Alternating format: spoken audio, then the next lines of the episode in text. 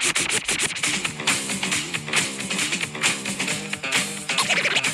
ist soweit. Die Pille für den Mann. Die Pille für den Mann. Carsten Sprengemann. Mike Stieflagen. Ist in der Haus. Haus. Haus.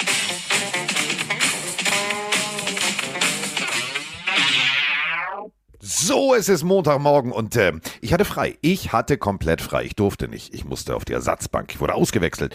Und das hat meinen Hund sehr gefreut. Wir haben zusammen Arm in Arm tatsächlich eine ganze Hälfte Football geguckt. Ich weiß nicht, warum mein Hund genauso bekloppt ist wie ich. Setzt sich neben mich und sitzt die ganze Zeit und guckt auf den Fernseher. Ja, entweder ja, findet sie Zach Wilson toll oder Josh Allen oder den Rasen oder den Ball. Ich weiß es nicht. Jedenfalls äh, ein Bild für die Götter musste ich leider äh, Social Media technisch hochladen. Und ungefähr so gebannt saß ich auch bis äh, mitten in der Nacht, denn es waren geile Spiele. Und ähm, apropos geil, das ist jetzt eine Überleitung. Oder apropos Emma, apropos Couchsitzen, könnt ihr euch aussuchen, wie ihr wollt. Da ist er, Mike Stiefelhagen. Ja, hallo von mir, hallo auch vom Twitch-Chat an euch da draußen. Sehr schön, dass ich hier sein darf mal wieder. Die Random-Frage kommt von Silvolia. Hat Carsten eine Glückszahl und wenn ja, welche und warum? 30. Weil du so alt bist? ich habe angefangen mit der Football Nummer 92, das war eine Übergangsnummer. Und dann habe ich die 30 gekriegt und bis zum Ende meiner Karriere habe ich mit der 30 gespielt. So, deswegen die 30. Dann Aber ist hast es du die die 18. zugelost bekommen oder hast du die selber gewählt oder warum 30? Ich habe die tatsächlich zugelost. Also was heißt Ah, ja. zugelost? War- es war, äh, damals War war, das ja so, wir waren froh, wenn wir Nummern hatten. Also es war ja irgendwie andere, andere Situationen Ja, mit in online gab's ja nicht. So, und dann kam so ein Paket und dann hatte ich erst die 92, die war viel zu groß und dann ähm, haben wir noch eine 30 gefunden. Und seitdem habe ich die 30 gehabt. Sogar bis zu meinem letzten Spiel habe ich die 30 getragen. Deswegen die 30, Freunde. Sehr schön. Ja, wann kommt das Tattoo mit der 30? Nee, ich habe zwar viele bunte Bildchen, die durch die Epidermis schimmern, aber das Ach was, so ein mal. kleines Football-Trikot mit der 30 hinten und Spengemann drüber? Sehe ich. Ja, du kennst Komm. mich, aber der klein kann ich ja nicht bei Tattoos. Was? Dann ist es ja wieder das Ja, dann halt ein Bein Konterfei über den Rücken. Dann machst du aber die 30 so, als würdest du sie auf dem Rücken tragen. So 3-0, ganz groß. Da ist der Rücken ist ja schon voll. Wo soll denn das hin? Drüber. Drüber. Drüber, hör mal. So, warte, bevor wir reingehen, Carsten, bevor wir reingehen, ich mach's kurz und schmerzlos, dann habe ich das hinter mir. Das sei zum ersten Mal, seitdem wir die Pille von Mann aufnehmen, und ich weiß gar nicht, wie viele Folgen wir jetzt schon haben. Wir gehen auf die 400 zu oder so, keine Ahnung. Ja, was kommt jetzt? Zum ersten Mal muss ich wirklich sagen, Chapeau an Carsten. Diese Woche Tippspiel ging gar nichts für mich. Der Mann, Ravens und Saints ist noch offen und sechs oder ein paar Teams am Bye Week, aber der Mann hat jedes Spiel, bis auf die Bills, und das war ja wirklich nicht abzusehen, jedes Spiel richtig getippt. Wie soll ich da mithalten? Es waren, glaube ich, vier, fünf Spiele, wo wir gegeneinander getippt haben, die mit drei oder sieben Punkten Unterschied je, jeweils ausgingen, also One-Score-Games. Und ich habe immer auf die falsche, jedes Mal auf die falsche Mannschaft getippt und du jedes Mal auf die richtige. Und deswegen, man kann sagen Glück, man kann sagen gut gemacht. Ich sag, Carsten, die Woche hast du wirklich sehr gut rasiert. Glückwunsch. Ja, und äh, ich habe auch schon Geld gespendet. Ähm, das Geld geht raus. Ihr wisst, wir machen Baran und auch wir machen ganz viel DKMS und äh, Deutsche Krebshilfe. Ich habe nämlich tatsächlich äh, mal das allererste Mal den Weg in so ein Wettbüro gefunden und habe auf jedes Spiel drei Euro gesetzt. Ich habe ziemlich viel gewonnen. Ich habe aber gedacht, das Geld äh, verdiene ich nicht, das gehört mir nicht. Äh, das geht raus an die Deutsche Krebshilfe, weil ähm, das waren Tausender. So, mal eben so. Also, Sehr, also auch- sehr, sehr liebe Aktion von dir. Das ja, du ganz, ganz ehrlich, also das war ja ein Spaß, weil, pass auf, also neben meinem Fischladen, du weißt ja, wir gucken ja freitags immer äh, Film und essen Sushi, daneben ist so ein Wettbüro und ich war noch nie drin, das war fürchterlich, geht da bitte nicht rein, macht sowas nicht, ehrlich nicht. Ähm, ich habe es echt nur gemacht, weil ich gedacht habe, so, ich muss hier gerade warten. Da war so eine Schlange, weißt du, also Freitag, das ist ja so ein Fischladen, wo viele alte Leute und so einkaufen. Und da war eine Schlange von vier Leuten vorm Laden und ich habe gedacht, bevor ich mir hier die Nüsse abfriere, gehe ich mal so. Und dann habe ich gedacht, ach, weißt du was, ich nehme mal unseren Tipp. Und dann hatte ich ja aufgeschrieben, was wir getippt haben und dann ich- bin ich da rein. Ich sage so, ich würde gerne auf Football wetten, geht das? Äh, was, Digga, Geh- keine Ahnung. Ich sage, ah, okay, alles klar. Dann habe ich aber den richtigen Zettel gefunden, dann habe ich gewettet und jetzt habe ich gewonnen. Kann ich abholen. So, und äh, heute wird das dann noch gespendet. So, Abfahrt. schreibt, der Chat schreibt Ehrenmann, Carsten, Ehrenmann, Liebe für Carsten. Ich zeig's den Leuten auch gerade. Ich habe so eine Liste hier bei Twitch gerade offen, wo links deine Tipps sind und rechts meine. Und bei dir ist fast alles grün, ey. Weil alles richtig ist, bis auf Bills. Also wirklich, Carsten, mach das nicht oft, ja, aber ich bin ja ein ehrlicher Typ. Ähm, hast du sehr stark gemacht. Ein ehrlicher Typ. So, und wir fangen jetzt auch gleich mit einem ehrlichen Typen an, denn wir haben Sprachnachrichten noch und nöcher. Und äh, wir haben eine, da steht drunter Opening. Deswegen drücke ich jetzt einfach mal drauf. Hallo Carsten, hallo Mike. Äh, Heiko Acker, Twin-Phase aus dem beschaulichen Stormann. Wie geil ist eigentlich diese NFL? Wer hätte gedacht, dass die Jets die Bills schlagen? Aber heute Nacht das Spiel war wieder mega geil. Äh, credit to the Defense äh, der Titans. Äh, Henry super geil. Äh, dann die Defense von den Chiefs wird stärker, aber dann, was Mahomes wieder abgezogen hat, einfach nur super geil. Und was die drei Jungs dann gecatcht haben, Gray, Kelsey und Juju in Overtime, sensationell. Was für ein geiles Spiel wieder. Äh, ja, das ist NFL. Äh, ich wünsche euch noch eine schöne Woche und dann viel Spaß auch in München. Ciao. Moin Mike, moin Carsten, hier euer Badewannen-Tiefseetaucher Lars aus Nettetal. Also nicht äh, Mikes Damoklesschwert in Düren, sondern Nettetal ist im Landkreis Viersen. Da muss ich euch kurz korrigieren. Ansonsten war es ein verrückter Spieltag. Ja, meine Bills leider verloren, aber man sollte sich gar nicht so sehr darüber ärgern, sondern einfach auch mal anerkennen, wie geil das gecoacht war und wie stark die Leistung der Jets war. Viele verrückte Ergebnisse heute. Was hat euch am meisten überrascht? In dem Sinne eine gute Aufnahme. Ja, was hat uns am meisten überrascht? Da gab es einiges, das muss ich ganz ehrlich so sagen. Also, ähm, natürlich sprechen wir äh, nachher noch drüber, ähm, aber vorab. so, Aaron, hast schon angerufen? Machst schon wieder Jeopardy oder was ist los? Das lief gar nicht. Das war für mich tatsächlich, obwohl ich auf die Lions einfach aus Liebe und aus Überzeugung, dass sie zu Hause ein angeschlagenes Packers-Team schlagen können, war das für mich äh, die Überraschung. Dann natürlich ganz klar, und da sprechen wir gleich als allererstes drüber, ähm, die Jets. Meine Fresse. Ra Grüße gehen raus an Sir Ding Dong und die komplette Gangrene Germany. Alter, was habt ihr für einen geilen Coach? Das war mal, das war mal Meisterleistung. Das war mal Stephen Hawking ohne Rollstuhl. Das Ja, hab ich, äh, gerade gesagt. Ach du Scheiße. Das hast du gesagt, ja. Ich bin Geht, geht schon los bei mir. Äh, Nettetal zwischen, bei Loberich, oder ist, also Loberich ist mittendrin in der Nähe von Venlo. Bin ich da jetzt richtig oder bin ich schon wieder falsch? Was soll ich denn machen, Leute? Ich google eure äh, Ortschaften, dann kommt eben irgendwas raus. Scheinbar habe ich letztes Mal irgendwie ein Kloster, was Nettetal heißt, gefunden, was bei Düren ist. Ach, da, Viersen. Ah, okay. Ja, das doch, doch, das müsste, es- das müsste es sein. Dann äh, Grüße nach Nettetal und ich habe auch schon nachgeguckt, Stormarn ist in der Nähe von Hamburg. Also Da will wohne ich, du weiter- doof. Ja, ist mir doch egal. So, kann ich denn nicht immer wissen, wo ihr mal alle wohnt, ey, Freunde? Du weißt ja, wo, wo ich wohne oder nicht. Ja, doch, du wohnst noch ein bisschen weiter oben, oder? Ich wohne auch im Kreis Stormann. Ah, ist das auch neben dem Kreis? Ah ja. Ja. Dein Der Nachbar gehört, quasi. Der gehört Großhansdorf, äh, Sieg, Heusdorf, Arnsburg, Bagdeheide, das gehört alles dazu. Ja, die größte Überraschung, ähm, ja, da muss man schon fast mit den Jets gehen. Ne? Wir können ja gleich mal auch erklären, warum, wieso, weshalb, weil es gibt noch ein, zwei weitere Dinge, die ein bisschen überraschend waren. Aber ähm, dass die Jets die Bills schlagen, finde ich im Sinne der Division auch sehr, sehr spannend und schön. Ja, definitiv. Und ähm, ich muss, also wir müssen erstmal eine Sache vorab klären. Wir beide hatten ja gesagt, ähm, ruf doch mal den Manning an. Dazu haben wir eine Frage. Hey Carsten, hey Mike, der David hier, Giants-Fan aus Köln. Ich bin normalerweise eher stiller Zuhörer eures Podcasts und habe noch keine Sprachnachricht geschickt. Allerdings geht mir seit der Folge von Freitag eins nicht mehr aus dem Kopf. Und zwar habt ihr darüber geredet, dass der GM der Coles ja eventuell nochmal bei Peyton Manning anrufen könnte. Jetzt bin ich die ganze Zeit am überlegen, ob das in der Theorie überhaupt möglich wäre, da er ja schon Mitglied von der Hall of Fame ist. Ähm, also ist die Frage, dürfte man als Mitglied der Hall of Fame trotzdem noch von seinem Retirement retiren und nochmal anfangen zu spielen oder darf man das generell zu spielen oder darf man das generell nicht? Weil mir ist da jetzt kein Fall wirklich bekannt so. Und ich habe es zwar nicht ganz in 30 Sekunden geschafft, aber ganz schöne Grüße. Ja, äh, natürlich darfst du vom Retirement retiren. Also es gibt ja nicht sowas wie Berufsverbot. Gab es tatsächlich noch nie, dass jemand, der mehrere Jahre pausiert hat, gesagt hat, oh Kinder, scheiße, der Baum brennt, ich komme wieder zurück. Aber wer soll es ihm verbieten? Also du hast natürlich äh, dein goldenes äh, Sakko, du hast Juhu, jetzt bin ich schon da und alles klar, hast deine Büste angeguckt, hast gesagt, okay, da hat der Bildhauer tatsächlich mal gut gearbeitet, sieht nicht aus wie Cristiano Ronaldo bei dem schlechten Sche- Scherz. Ähm, deswegen, äh, es würde gehen. Es würde gehen. Ähm, gut, die müssten natürlich dann die Tafel nochmal abändern, weil da würden ja wieder Yards dazukommen und äh, Pa- Passing Touchdowns, bla bla bla bla bla. Aber es würde tatsächlich gemäß der Regularien gehen, habe ich nachgeguckt. Geht, geht. So, damit haben wir das geklärt. Aber wir waren äh, bei Bills äh, gegen Jets und einer, der hundertprozentig irgendwann in die Hall of Fame einziehen wird, ist Josh Allen. Josh Allen sagt nach dem Spiel, wenn ich so eine Scheiße zusammenspiele, ist es kein Wunder, dass wir verlieren. Und das bringt es so fast auf den Punkt, denn er war nicht alleine scheiße, auf der anderen Seite hat ihn jemand dazu gezwungen, echt scheiße zu spielen. Und das war die Defense der Jets. Das muss man wirklich mal jetzt so betonen. Die Defense der Jets. Und äh, da steht einer aber mal ganz klar im Fokus, der Mann, äh, den Mike Stiefelhagen schon vor, bevor der erste Spieltag überhaupt nur gespielt wurde, schon geliebt hat. Die Rede ist von Source Gardner.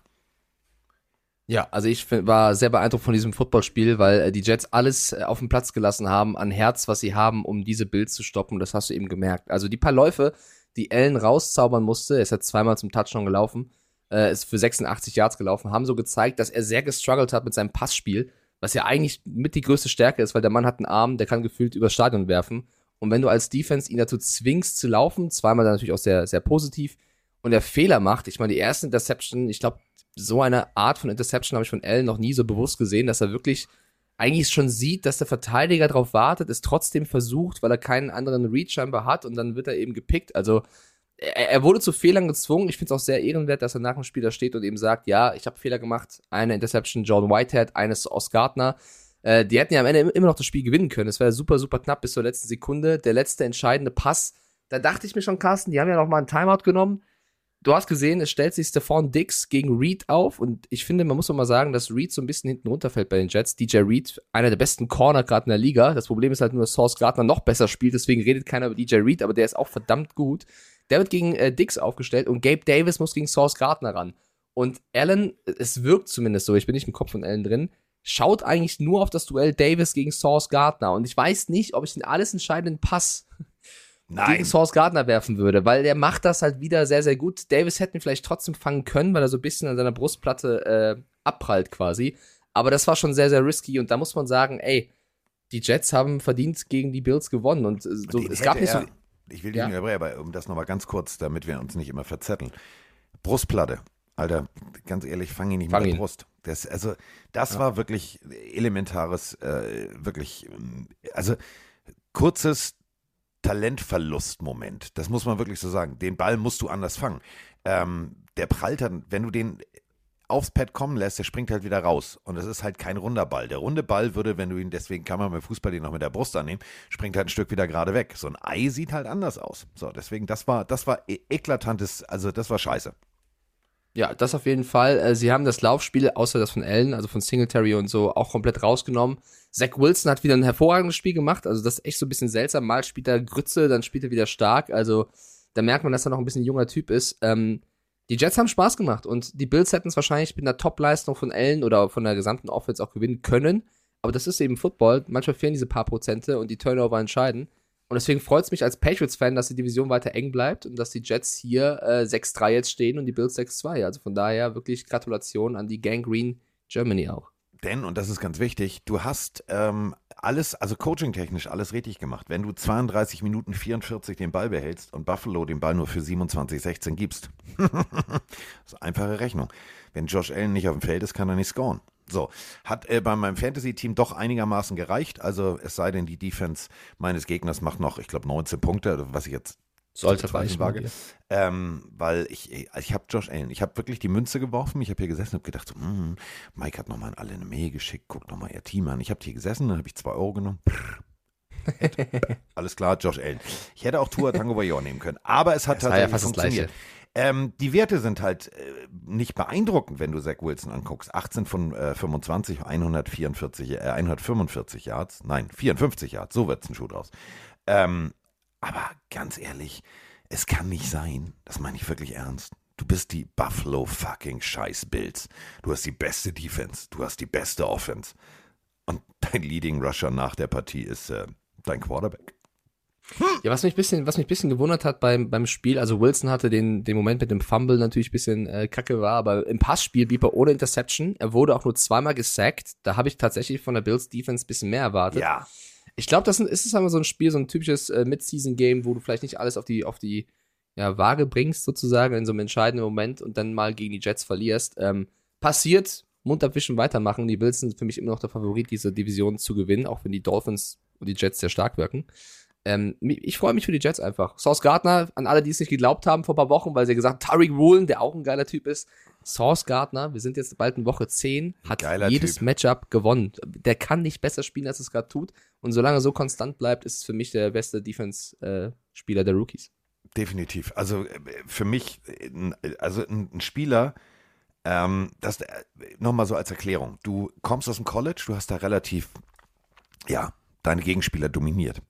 Die NFL ist immer noch mal, stellt euch das einfach mal vor, als wenn ihr, ihr guckt Fast and the Furious, alles cool, die Autos sind extrem schnell und plötzlich drückt da einer den NOS-Knopf. Geht ganz schnell. So ist es auch, wenn du als Rookie in die NFL kommst. Das geht alles viel schneller. Das ist sozusagen, das ist ja die sportliche Speerspitze. Das ist oben die Sahne, die du so abschöpfst, die genetische. Da stehen halt wirklich Monster auf dem Platz. Und dafür ab Woche 1 sich nicht irritieren zu lassen, so konsequent gut zu spielen und vor allem wirkliche Topstars aus dem Spiel zu nehmen. Wir reden hier von Stefan Dix. Das musst du erstmal schaffen. Und diese, ja, die Eier musst du erstmal haben. Das darf man ja auch nicht vergessen. Du, du weißt ja immer noch, ich bin Rookie. Ich bin Rookie. Ich bin neu hier. So, und das kennt ihr aus der Schule. Du bist neu. So, ja, alles klar. Ich weiß einigermaßen, wie es geht. Ich habe die Schule gewechselt, aber trotzdem bist du neu.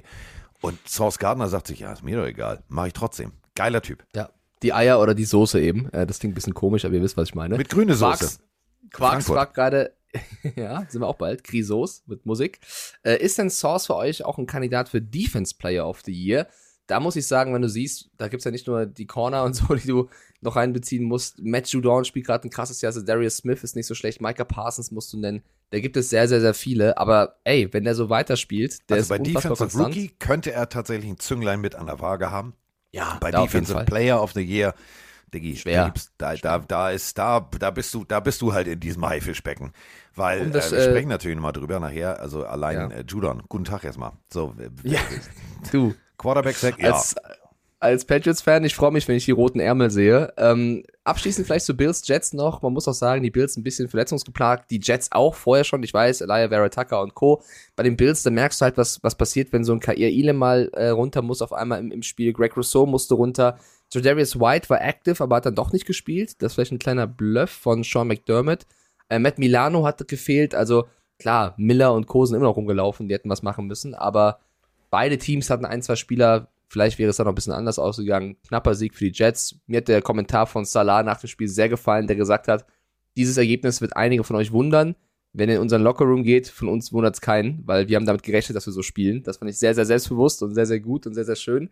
Weil wenn du so spielst, wenn du lieferst, dann darfst du auch ähm, dich freuen und eine große Klappe haben sozusagen, weil talk that talk, walk that walk. Sie haben es bewiesen, dass sie es können. Talk that talk. Gab halt, wer hat den Song nochmal gemacht? War das NWA? Talk that talk, walk that walk? Irgendwie sowas. 90er Jahre Hip-Hop ist eigentlich Carstens Schiene. Ich weiß es nicht. Aber genau. ja, aber ich ja. weiß, was du mal. Ich, ich habe die Zeile, aber ich, ich krieg sie noch irgendwann mittendrin, weil ich die Ja, mein kleiner. OG, Ich weiß es, okay. Ich weiß es. Ich ja also wir weiß gönnen es es. beide den Jets, oder? Wir gönnen es den beiden.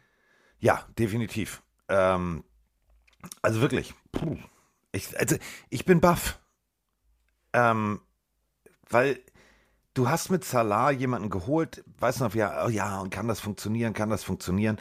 Ähm, ja, es kann funktionieren. Und es funktioniert. Und ich finde, ähm, auf Seiten der Jets, was gab's da so, äh, der kann das nicht und der kann das nicht. Hm, Diggi. Ja, vor allem, du musst mal schauen, wir reden über die, die Coaches, die aus dem Belichick-Stuff kommen und dann woanders sind, wie die performen. Schau dir mal die Coaches an, die aus dem Shanahan-Stuff kommen und woanders performen. Also Robert Salah war ja bei den Ja. Niners, jetzt bei den Jets, es läuft.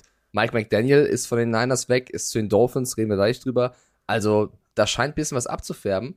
Und wenn wir uns die AFC East jetzt mal anschauen, wir reden ja immer über beste Division und ich weiß, Ist die, die NFC. East ist auch nicht so schlecht, aber AFC East, Freunde, das ist so ein bisschen bei vielen vorbeigegangen. Buffalo 6-2, New York 6-3, Miami 6-3, New England 5-4. Also die werden in einer anderen Division, Grüße an die Bucks an anderer Stelle. Ja, Also ähm, sehr, sehr spannend, cool. Holy moly. So, nächste Partie, apropos Holy moly. Ähm, ich habe kurzzeitig, als ich das Spiel gesehen habe, habe ich gedacht, so, Alter, ich kann nicht wirklich schon beim, bei, bei den ersten Tipps so daneben liegen.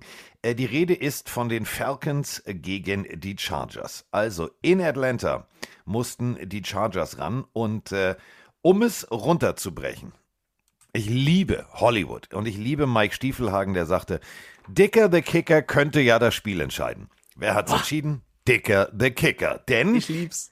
ähm, es lief nicht wirklich rund für äh, die Chargers. Man merkte tatsächlich durch die sämtlichen äh, Zurückkehrer von Verletzungen und immer noch Verletzungsgeplagten. Du hast ein paar Backups drin, du hast noch ein paar Abstimmungsprobleme und, und, und, und, und. Und ähm, dann ging's los. Und ich muss ganz ehrlich sagen, die Falcons haben mir extrem gut gefallen. Die haben mir extrem gut gefallen. Auch wenn man nochmal ganz deutlich der Falcons Defense sagen soll, wenn du einen Ball aufnimmst und einen Fumble returnen willst, beide Hände auf den Ball. Beide Ja, Hände es war auf ein den Ball. extrem spektakuläres Spiel. Also ich würde die Falcons Defense bis auf diese Aktion auch loben. Ich habe selten ein so krasses Spiel von einem Defense-Spieler gesehen wie von Rashawn Evans, was sich vielleicht nicht so in den, in den Stats äh, lesen lässt, was Saxon so angeht, aber der Mann war gefühlt überall. Also Rashawn Evans von den Falcons eine absolute Maschine an diesem Spieltag gewesen. Ähm, wenn Graham den Ball aufnimmt und sich normal fallen lässt, ohne ihn wieder zu verlieren, gewinnen die Falcons wahrscheinlich dieses Spiel. So finden wir es natürlich ganz cool, dass Cam ähm, Dicker, der ja schon für die Eagles ein Spiel entschieden, entschieden hat in diesem Jahr, jetzt für wieder die entlassen Chargers ein wurde. Spiel, ja, jetzt für die Chargers ein Spiel entscheidet. Also vielleicht könnte man drüber nachdenken, dem Typen mal einen festen Spot zu geben, weil der hat's wirklich drauf. Also als, als Ergänzungsspieler in so einer Situation wieder reinzukommen und zu liefern, ähm, wirklich Chapeau, sehr, sehr stark. Die Chargers hätten dieses Spiel auch gewinnen können, aber Carsten, wir reden ja jede Woche drüber. Wenn du siehst, auf wen Herbert alles werfen musste, da waren wieder Ja. ein paar Drops bei von Palmer, Carter, Carter, Everett und Co. Auch Eckler hat einen Ball fallen lassen, wo ich dachte, Junge, Junge, Junge, der sonst gut gespielt hat. da, das ist, also da haben die Chargers echt noch mit ein bisschen Glück gewonnen, weil wenn die Falcons es ein bisschen, also wenn sie ihren, ihren anfänglichen Stil durchgezogen hätten, dann hätten sie das Spiel gewonnen. Patterson war on, on fire, Algier war on fire, dann hat Drake London ein paar Fehler gemacht, auch den, den, den Ball Khalil Mack hergeschenkt, einmal so ein bisschen, weil er nicht zu Boden gegangen ist. Also die Falcons haben sich auch ein bisschen selber geschlagen, weil sie in entscheidenden Situationen ähm, ja, geschlafen haben. Mariota vielleicht im Passspiel eben kein Justin Herbert ist und dann verlierst du so ein Spiel mit drei Punkten. Aber ich hatte Spaß. Also es war echt sehr, sehr cool äh, zuzusehen.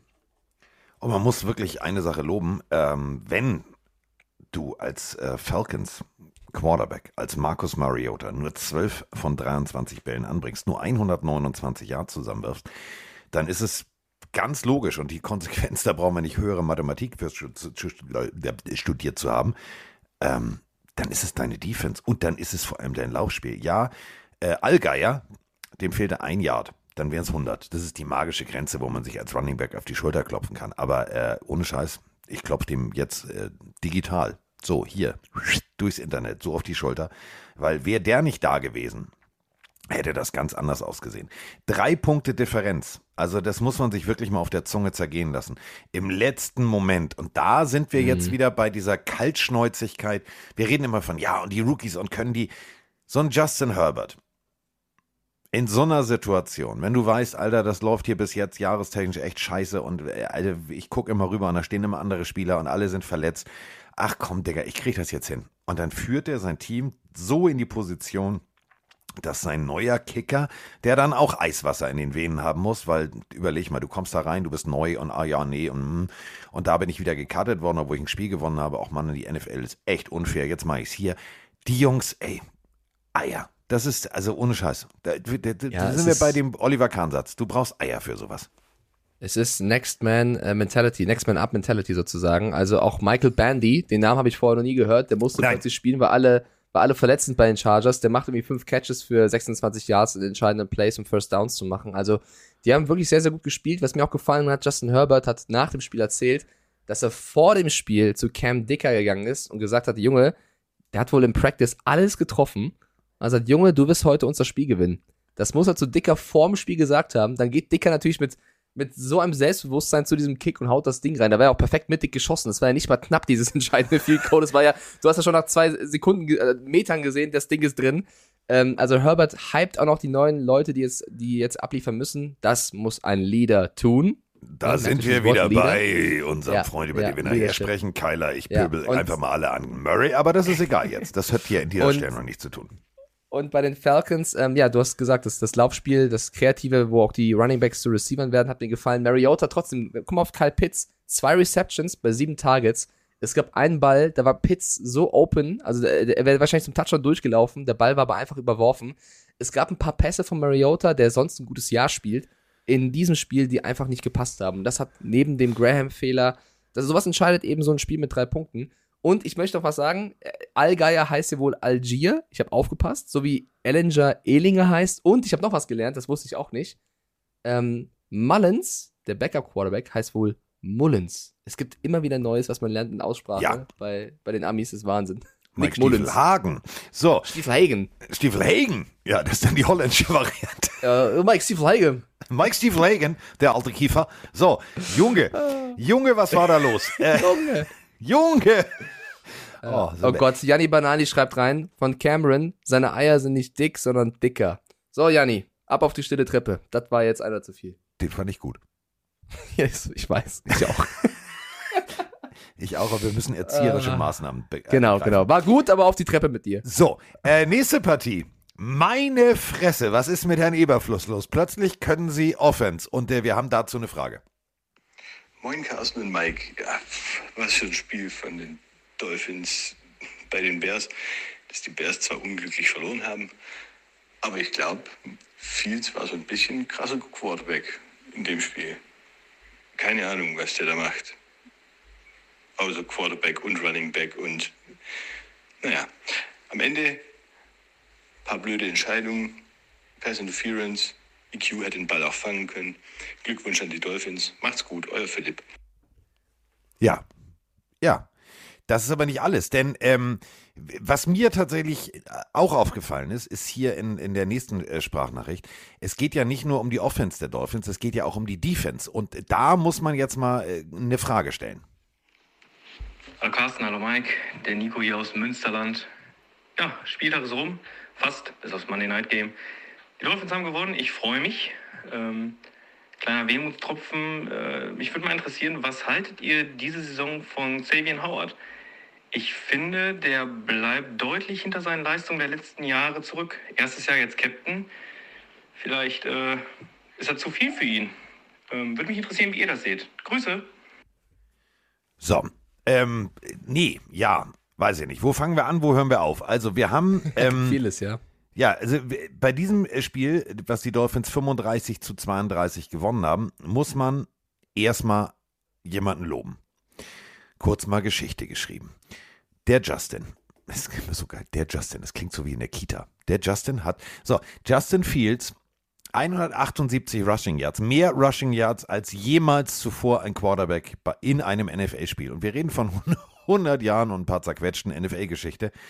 Geiler Typ. 178 Yards in 15 Läufen. Liebe Dolphins Defense, wenn ihr merkt, dass der gegnerische Quarterback laufen kann, stellt doch einen Spy ab. Wäre super. Bringt dann auch nichts, wenn der ins Ausläuft und äh, direkt äh, der Co Head Coach der Dolphins äh, einfach mal loslegt. Ja, hör damit auf. Digga, wa- was ist bei diesem Coach? Also ich mag ihn wirklich inzwischen, aber was ist da schiefgelaufen? Als wenn du ihm sagst, ja, du hörst damit jetzt auf und der hört damit auf. Nein, das ist nicht dein eigener Spieler, funktioniert nicht. Sag deiner Defense, sie müssen den stoppen. Es war ein geiles Footballspiel und es war tatsächlich ein Spiel, wo ich zwei, drei Sachen gesehen habe, über die wir gleich sprechen. Aber erstmal möchte ich, du hast es gerade gesagt, erzieherische Maßnahme. Alter, würde ich als Coach ausflippen, wenn mein äh, wirklich absoluter Leistungsträger da noch anfängt, irgendwelche Salti in der, in der Endzone zu machen. Kommst du da falsch auf, ist das Knie durch. Hatten wir im College schon. Eins der größten Talente, es ist glaube ich 10, 12 Jahre her, hat sich von diesem Sprung und von dem gerissenen äh, Innenband nie wieder erholt. Hör auf von dem Scheiß. Ja, So, solange er nach äh, neun Spielen die meisten Yards gemacht hat, alle Receiver nach neun Spielen, kann er, glaube ich, machen, was er will, solange es eben funktioniert. Also ich fand die, ich fand es nicht so schlimm, auch was Mike McDaniel gemacht hat, diesen Stop-It. Ich fand das eher sehr, sehr lustig, dass Ja, er natürlich, aber- Fields einfach sagt, hör auf. Also ich fand das sehr sympathisch von ihm, dass er sagt, bitte hör einfach auf, hier die ganze Zeit zu laufen, es nervt. Weiß nicht, natürlich kann er nicht aufhalten so, aber ich fand es irgendwie sehr, sehr cool. Und um auf die Sprachnachricht noch einzugehen, ich finde nicht, dass Xavier Howard jetzt irgendwie äh, schlecht oder dieses Jahr schlechter spielt als sonst. In diesem Spiel sah er tatsächlich nicht so gut aus. Da hat er ein paar Aktionen gehabt, wo er hinten dran war. Aber eigentlich ist Howard ein, ein Top-Spieler auf seiner Position. Äh, in dem Spiel jetzt gegen die Bears gebe ich dir recht. Da gab es gegen Mooney äh, oder auch Kmet ein, zwei Situationen, wo er ein bisschen spät dran war. Äh, aber das, so ein Spiel hat, glaube ich, jeder mal. Also das musst du Ja, so einem Top-Spieler dann auch mal verzeihen. Ähm, das noch, um das zu beantworten. Ich fand's, ey, ein super, super geiles Footballspiel. Ich habe keine Ahnung, warum die Bears auf einmal Offense können. Vielleicht, weil Eberfluss und Fields sich immer weiter annähern und Fields wirklich top-notch gerade spielt, also überragend. Man muss auch sagen, das wäre so ein Spiel, da würde ich mich fragen, wie wäre das ausgegangen, wenn Roquan Smith und Robert Quinn noch da gewesen wären und wenn sie vielleicht einen Receiver gehabt hätten, der mehr als nur 13 Yards macht für einen Zweitrunden-Pick, Chase Claypool. Ähm, knapp, knappes Ding. Ja. Es gab aber ein paar Special Teams Aktionen wie von Van Ginkel, die das Spiel mitentschieden haben. Oh, geil. Du hast gerade Du hast gerade viel zu abgefeiert. Ich möchte gerade noch Tua Tagovailoa Ja. abfeiern, weil er ist der erste Dolphins-Spieler der Franchise History und es gab ja so ein paar wie Dan Marino und so, die haben das nicht geschafft, der drei Touchdowns und mehr als 300 Yards für ähm, öfter schon geworfen hat oder gemacht hat. Also nicht das erste Mal, sondern in, in mehreren Spielen. Tua Tagovailoa, der erste Dolphins-Quarterback, der drei Touchdowns und mehr als 300 Yards öfter geschafft hat. Beide Quarterbacks haben ein riesen Footballspiel gezeigt und deswegen war es so geil bis zur letzten Sekunde. Man hat gesehen, warum Mike McDaniel auch Jeff Wilson unbedingt haben wollte, den er ja aus den, von, den 49ers, 49ers noch kannte. Also auch da sofort geholt, sofort adaptiert, sofort funktioniert. Andere Running Backs wie Naheem Heinz oder Zach Moss oder wer auch immer, die konnten sich gar nicht auszeichnen, weil sie erstmal äh, das Playbook lernen. Jeff Wilson kommt rein und ist äh, der Lead Carrier der, der Dolphins. Also war ein richtig geiles Footballspiel. Ich hatte viel Spaß dabei. Ja, und äh, ganz ehrlich, wo würden die Bears stehen? Du hast es gerade gesagt, wenn sie ihre defensiven Speerspitzen nicht abgegeben hätten und vielleicht, vielleicht schon in Woche 1 mal erkannt hätten, hm, lass uns doch einfach nochmal das College-Tape von diesem äh, Justin angucken. Der kann, glaube ich, was. Unglaublich. Es war eine Ja, ich- komplett andere, es war ein komplett anderes System, es war eine komplett andere Bears Offense als in den letzten Wochen zuvor und das hat mir sehr, sehr gut gefallen. Ja, mir auch. Also ich wurde für meinen Tweet von einigen Leuten ja ein bisschen kritisiert bei Twitter, weil ich habe geschrieben bei diesem Claypool-Trade, ich verstehe die Bears nicht ganz, weil sie eben Smith und Quinn abgeben für ein Rebuild und dann wieder einen Pick hergeben für Claypool. Was soll ich denn sagen? Weil ich verstehe es nicht ganz. Normalerweise wäre noch alles drin dieses Jahr, deswegen hätte ich vielleicht nicht Quinn und Smith abgegeben. Und da haben Leute gesagt, was, was soll denn noch drin sein? Die stehen 3-5, da, da, da, da, da.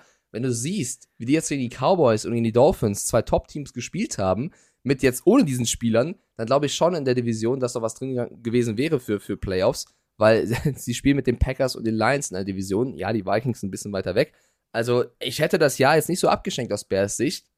Deswegen mein Tweet. Also ich finde schon, da wäre bisher mehr drin gewesen. Und wir haben natürlich zu, zum Ende dieser Partie, also äh, von Ginkel, muss man loben, klingt, klingt wirklich wie so, wie so aus einem ne? Frankenstein-Film. Von Ginkel. Ähm, also, Punt, Pam, Dolphins kommen durch, blocken den und da muss man jetzt wieder sagen, äh, Phillips und Konsorten, da ist nicht diese Mentalität, oh, ich habe den Ball geblockt, ich werfe mich drauf, sondern er sieht, dass sein Mitspieler von Ginkel, der sieht so ein bisschen aus wie das Haardouble von Ike Domisch, also wehendes Haar unterm Helm, bessere Position zum Ball hat, lässt es zu, der nimmt ihn auf und retourniert ihn zum Touchdown. Geiles Ding. Aber wir haben äh, zu einer Situation haben wir noch eine Frage. Erst kommt ein Lob, also Lob kriegen wir selten, aber ähm, und dann kommt eben diese Frage und dann kommt noch eine Frage hinterher, die können wir gleich, also wir können gleich eine Überleitung machen, das ist super. Also geiler Typ. Moin Mike, moin Carsten, der Sven aus dem Rheinland mal wieder hier. Ich freue mich so sehr, wenn ihr nach Köln kommt, Männer. Könnt ihr euch gar nicht vorstellen. Meine Karte ist gestern angekommen. Ich grinse seitdem wie ein Honigkuchenpferd. Ähm, weil es einfach, es wird einfach safe eine geile Zeit. Ähm, ja, und bis dahin zwei Fragen. Erstmal um das Miami Dolphins Spiel. Findet ihr, die Refs haben am Ende richtig entschieden, dass es keine PI gegen Claypool war? Es war ja heiß diskutiert. Und das zweite dreht sich um die Houston Texans. Die werden ja zwei hohe Picks haben. Da wird, mit, wird man ja wahrscheinlich einen Quarterback nehmen können. Äh, äh, nicht, wenn es nach vielen Mockdrafts mittlerweile geht, denn die besagen, dass die Texans gar keinen Quarterback holen werden. Ähm, wie findet ihr diese Idee oder wie fändet ihr so eine Strategie? Einfach mal eure Meinung. Wir müssen uns erstmal über die Strafe unterhalten. Ja, jein. Also da ziehen alle aneinander. Äh, und Chase Claypool, äh, den Mike ja gerade thematisiert hatte, ist die, äh, ja, ist jetzt auch nicht unschuldig. Also du drückst jemanden weg, der dann natürlich den Arm festhält, um sich wieder ranzuziehen. So, somit ist es auf beiden Seiten. Ich finde es gut, dass der Schiedsrichter gesehen hat, okay, wenn 50-50 rumgezogen wird und wenn Claypool mit dem Arsch den, den Gegner noch versucht wegzudrücken, dann ist da auch die Unschuld nicht unbedingt auf Seiten äh, des Bärspielers. Ich finde es gut, dass der Schiedsrichter in dem Moment, in so einem Spiel, konsequent die Flagge in der Tasche gelassen hat. Deswegen keine PI. Kann man geben, dann musst du aber auch rein theoretisch sagen, okay, wir haben PI Offense, wir haben PI Defense, hebt sich auf. Deswegen hat er gesagt, was, was, ich lasse den Lappen einfach in der Tasche. So, die andere Frage ist mir, also ja, ich, diese ganzen Mockdrafts, ich, ich gucke immer wieder rein, ich denke mir so, ja, ist es Tanking, ist es nicht Tanking? So, also Davis Mills macht seinen Job gut. So, da musst du jetzt noch nicht drüber nachdenken. Und äh, nochmal, du hast immer wieder einer von vier Erstrunden-Pick verlängert nur seinen Vertrag. Alle anderen fallen irgendwo durch, werden gecuttet oder werden getradet. Deswegen jetzt schon zu sagen, Alter, wir müssen, wir müssen. Ja, natürlich hast du Bryce Young und CJ Stroud und wen du da alles hast. Du hast aber auch geile, also wirklich Will Anderson, geilen Edge Rusher und so weiter. Also abwarten, Tee trinken. Aber es ging eigentlich um die Frage äh, von Kollege Schnürschuh nach Chase Claypool. Ähm, hätte ich, ich hätte die Flagge in der Tasche gelassen. Nicht als Dolphins-Fan, sondern als Football-Fan. Ja, ich sag mal so, dass der Chat gerade schon eher in die Richtung geht, hätte man pfeifen können. Es ist natürlich ein enges Footballspiel mit drei Punkten Abstand. Du hast ja auch gerade selber gesagt, man, man hätte es auch pfeifen können, aber der, der Schiedsrichter-Stil war eben wenig pfeifen. Ähm, es ist natürlich bitter in so einem Drei-Punkte-Spiel, wenn sowas äh, mit spielentscheidend ist. Ich finde, es gab genug Situationen auch für die Bears, das Spiel noch zu gewinnen. Äh, unabhängig davon, ich verstehe natürlich die Bears-Fans, die da jetzt ein bisschen drauf schauen und ein bisschen äh, ja, unzufrieden damit sind. Es ist noch die Frage aus dem Chat, wie war denn eigentlich Sun Brown? Ich kann dir auf jeden Fall den Boxscore sagen. Äh, er wurde zweimal getargetet und hat leider keinen Catch gemacht. Er war auch involviert im letzten Play, Im weil da Fields, Fields ihn gesucht hat bei 4. und 10. Ähm, da war es leider ein Incomplete Pass, also leider jetzt äh, kein überragendes Spiel von EQ, aber es werden bestimmt bessere kommen. Ich fand, also ich, ich als neutraler Fan habe es genossen. Ich fand, äh, die, die Bears haben besseres Spiel, als ich dachte. Die Offense funktioniert auf einmal. Das ist ja schon mal was, was du mitnehmen kannst. Super. Äh, und es ist nicht nur das Laufspiel, sondern auch der Pass. Und ähm, sie müssen halt weiter alles tun, um Fields zu unterstützen. Und deswegen bin ich gespannt, ob vielleicht in den nächsten Wochen Claypool noch eine größere Rolle spielen kann. Wird, wird. Das Wird. ist so sicher wie Ja. das Amen in der Kirche, weil du brauchst halt Er muss liefern. Ja, du, du brauchst halt in dieser Liga brauchst du zwei, drei Receiver, die wirklich vorne rangehen können, die du bedienen kannst. Und natürlich hast du mit Cole Komet einen geilen Tight End, so, aber ein Tight End, ja, haben wir bei den Lions gesehen, kann natürlich dein Leading Receiver sein, aber es bringt im Endeffekt nichts. Du musst halt wirklich das Feld breit machen. Und äh, dafür brauchst du, und deswegen war der Trade für Claypool eigentlich smart.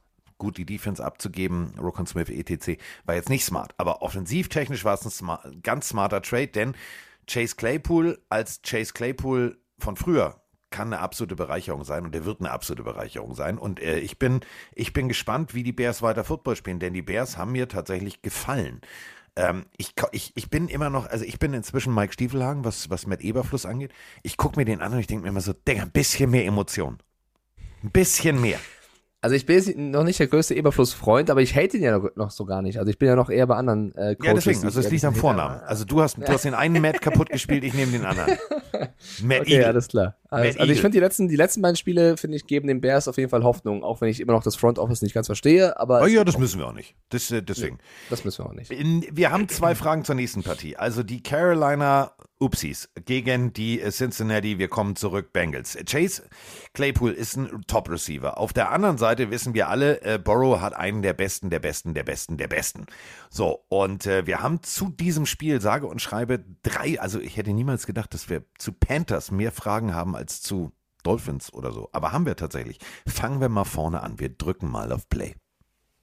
Hallo Carsten, hallo Mike, Thomas hier, schwer gebeutelter Panthers-Fan, mittlerweile aus dem Raum Trier, nicht mehr aus dem Saarland. Was gibt es Schlimmeres als eine Klatsche wie gestern Abend? Genau, wenn dein Gegner im Fantasy Manager auch noch Joe Mixon als Running Back aufstellt. Die Panthers haben mir die letzte Woche immer sehr gut gefallen. So die Mentalität der Helden aus der zweiten Reihe, ihr Herz auf den Platz gelassen. Jetzt kommt in den sozialen Medien zum ersten Mal das Thema Tanken auf. Ich bin dann gar kein Fan davon. Bin lieber Fan davon, dass die Spieler, auch wenn sie aus der zweiten Reihe kommen, alles für die Franchise geben. Bin auf eure Meinung zu dem Thema gespannt. Macht weiter so, super Podcast und bleibt gesund. Moin Männer, hier der Sascha aus Langenfeld. Who day, who day. Die Up-and-Down Bengals etablieren das Laufspiel und äh, Joe Mixon, ja, macht die Panthers platt. Geile Sache.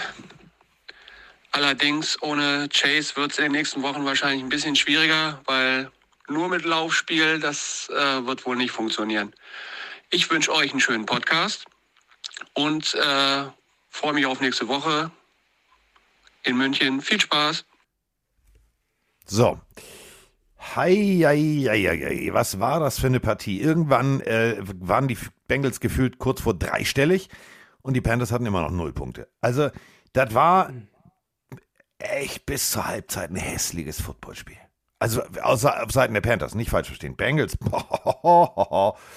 ähm, Mr. Mixon 22 Läufe, 153 Yards, 4 Touchdowns. Also wer den im Fantasy-Team hat, ich hatte ihn nicht, ähm, der hat alles richtig gemacht. Und auf der anderen Seite, ich wollte für ihn traden. Ich wollte ihn unbedingt haben, Mr. Foreman von den äh, Carolina Panthers. Ich habe mir gedacht, meine Fresse, wenn McCaffrey weg ist, dann muss das da, also muss das ja funktionieren. Genau, sieben Läufe für 23 Yards. Mathematisch ist das ungefähr so viel wie ich laufe nach vorne und fall direkt hin. Nicht gut. Und äh, die Bengals, ja, sie vermissen ihren Star Receiver, aber spielen trotzdem vielleicht richtig geilen Football. Äh, es war die Mixon-Show. Also was, was man aus diesem Spiel ziehen kann, ist, dass die Panthers auswärts nicht können. Also wieder 0-4 stehen sie jetzt in diesem Jahr. Äh, sie wurden, sind komplett untergegangen. Sie waren von Anfang an nicht auf dem Platz. Äh, PJ Walker, glaube ich, mit dem schwärzesten Tag in seinem Leben. Da hat wirklich nichts gepasst. In der gesamten Offense hat nichts gepasst. Und die Defense um Superstar Brian Burns, ich nenne ihn jetzt Superstar, weil wenn die Panthers zwei Erstrunden-Picks und einen äh, Zweitrunden-Pick von den Rams ablehnen für ihn, weil sie in ihn halt die große Stütze der Zukunft sehen, dann 42 Punkte auswärts gegen die Bengals mit ihm kassieren, dann wird's halt schwer. Und sie haben Joe Mixon, egal ob als Receiver oder als Running Back, nicht stoppen können. Das war ja irgendwann auch offensichtlich, dass, sie, dass die Bengals über ihn spielen. Es hat nicht funktioniert, ihn zu stoppen. Und die Bengals O-Line hat wirklich mal vor allem in, in der Pass Protection äh, gut funktioniert. Also, dass die O-Line das kann, theoretisch, hat man da gesehen. Also da muss man auch einmal die, die O-Line der Bengals loben, tatsächlich. Haben sie sehr, sehr gut gemacht. Denn, warte Und, ganz kurz, genau da möchte ich jetzt kurz, äh, da, du, bist, du, bist heute, du bist heute an Feuer, du bist heute an Point. Denn äh, mittendrin kam eine Einblendung und zu dieser Einblendung haben wir eine Frage. Moinsinger zusammen, der Jan hier. Ähm, gestern bei dem Bengals-Spiel lief irgendwann mal unten eine Einblendung, dass das der 100. Sack an Joe Burrow war. Seit, ich glaube, 2021. Äh, da lag der gute Junge ja ziemlich viel auf dem Boden. Was mich jetzt zu der Frage bringt, ist er damit relativ weit vorne in den Rekordbüchern oder was ist eigentlich der Quarterback mit den meisten bekommenen Sacks? Da, äh, Carsten, weißt du doch bestimmt einiges drüber, wie ich dich kenne. Bleibt gesund. Ich freue mich aufs München-Spiel nächste Woche. Ich bin da und wünsche euch ein, Wünsche euch ein, meine Fresse. einen wunderschönen Tag und eine wunderschöne Woche. Ciao. So, denn äh, da wollte ich Mike nur kurz unterstützen. Die O-Line hat tatsächlich echt gut funktioniert. Also wirklich funktioniert. Ja, kannst du die Frage dann beantworten, wer die meisten Sex in Natürlich. den Quarters hat, weil ich kann es nicht. Natürlich. Natürlich. Er heißt K mit Nachnamen und es ist nicht Derek Carr, es ist der sportlich nicht unbedingt erfolgreichere Bruder David Carr, der allererste Pick, der aller, aller, aller, allererste Pick der Houston Texans damals. In ihm haben sie das, äh, also ungefähr das gesehen, was die Raiders in äh, dem anderen Carr gesehen haben. Äh, 2002, 76 Mal ging er zu Boden. 76 Mal in einer Saison. Da kannst du auch gleich liegen bleiben. Ja. Ja. Ähm, dann kam Baker Mayfield rein und das war für mich so ein bisschen die interessanteste Story in diesem Spiel. Natürlich muss man sagen, das Spiel war da auch schon zu großen Teil nicht entschieden, aber die Bengals hatten schon einen riesen Vorsprung und dann geben sie natürlich auch mehr Yards auf. Aber Baker Mayfield sah dann doch, muss man sagen, sehr, sehr gut aus, hat diesen, diese Rolle angenommen als, okay, wir können eh nichts mehr gewinnen, wir geben alles. Und ähm, ich glaube schon, dass es jetzt vielleicht so der kleine Momentum-Schalter wieder war, zu sagen, eventuell lässt man Mayfield nächste Woche wieder starten, weil äh, ich glaube, du bist gerade in so einer Situation bei den Panthers, du stehst 2-7, du lässt wahrscheinlich den spielen, der einfach gerade besser wirkt und äh, wenn Walker so einen schlechten Tag hat und Mayfield so einen guten, vielleicht sagst du dann nächste Woche, wir lassen wieder Mayfield starten, um auch ein bisschen seinen Wert hochzuhalten. Es geht gegen Atlanta nächste Woche im Divisionsduell, also bin gespannt, wen sie Tipp da ich starten. nicht, Das tippe ich nicht. Glaubst du, sie gehen mit PJ oder glaubst du, sie gehen mit, gehen mit Baker? Du bist, du bist so on point gerade, weil es genau der Gedankengang ist, den wahrscheinlich ganz viele Coaches abseits des Head Coaches haben ähm, bei den Carolina Panthers. Du hast einen PJ Walker, der deine Zukunft ist. Willst du den jetzt echt verbrennen? Das wäre Ich weiß nicht, verbrennen. ob Wenn du ihn jetzt wieder ehrlich- reinschmeißt und er psychisch diese Niederlage noch nicht kompensiert hat. Auf der anderen Seite kann es Ja. natürlich aber auch genauso sein, dass wenn du ihn jetzt rausnimmst, diese Niederlage für ihn im Kopf immer der Moment bleibt, deswegen bin ich gebencht worden. Es ist keine leichte Situation, jetzt Coach bei den Carolina Panthers zu sein, weil du kannst es richtig machen, aber du kannst auch ganz viel falsch machen. Ich bin ehrlich, ich weiß gar nicht, ob einer der drei Jungs die Zukunft ist der Panthers. Vielleicht ähm, sind demnächst weder Mayfield, Darnold oder Walker Starting Quarterbacks, sondern vielleicht holen sie wieder einen, je nachdem, wie sie äh, äh, dann Matt Ryan hat picken Zeit. dürfen. Du, ja, mal schauen. Ich muss, äh, ich muss mich korrigieren. Ich sehe gerade, das ist bei mir tatsächlich untergegangen. Deswegen ist die äh, Kritik vorhin von mir, die, die äh, ja mit Polemik ausgestattete Kritik über Brian Burns nicht richtig gewesen. Der musste am Ende des ersten Quarters das Feld verlassen mit einer Nackenverletzung. Das habe ich tatsächlich nicht mitbekommen. Deswegen entschuldigen Sie, Herr Brian Burns. War keine Absicht. Ähm, vielleicht deswegen auch ein Faktor, warum sie dann gar keinen Zugriff mehr hatten. Das zeigt dann wirklich, was für einen Impact er scheinbar hat. Also alles in allem ein hochverdienter Sieg der Bengals. Ich hatte auch immer das Gefühl, Carsten, in Richtung vierten Viertel, dass die, wenn sie Bock gehabt hätten, auch 50, 60 Punkte hätten machen Ja. können.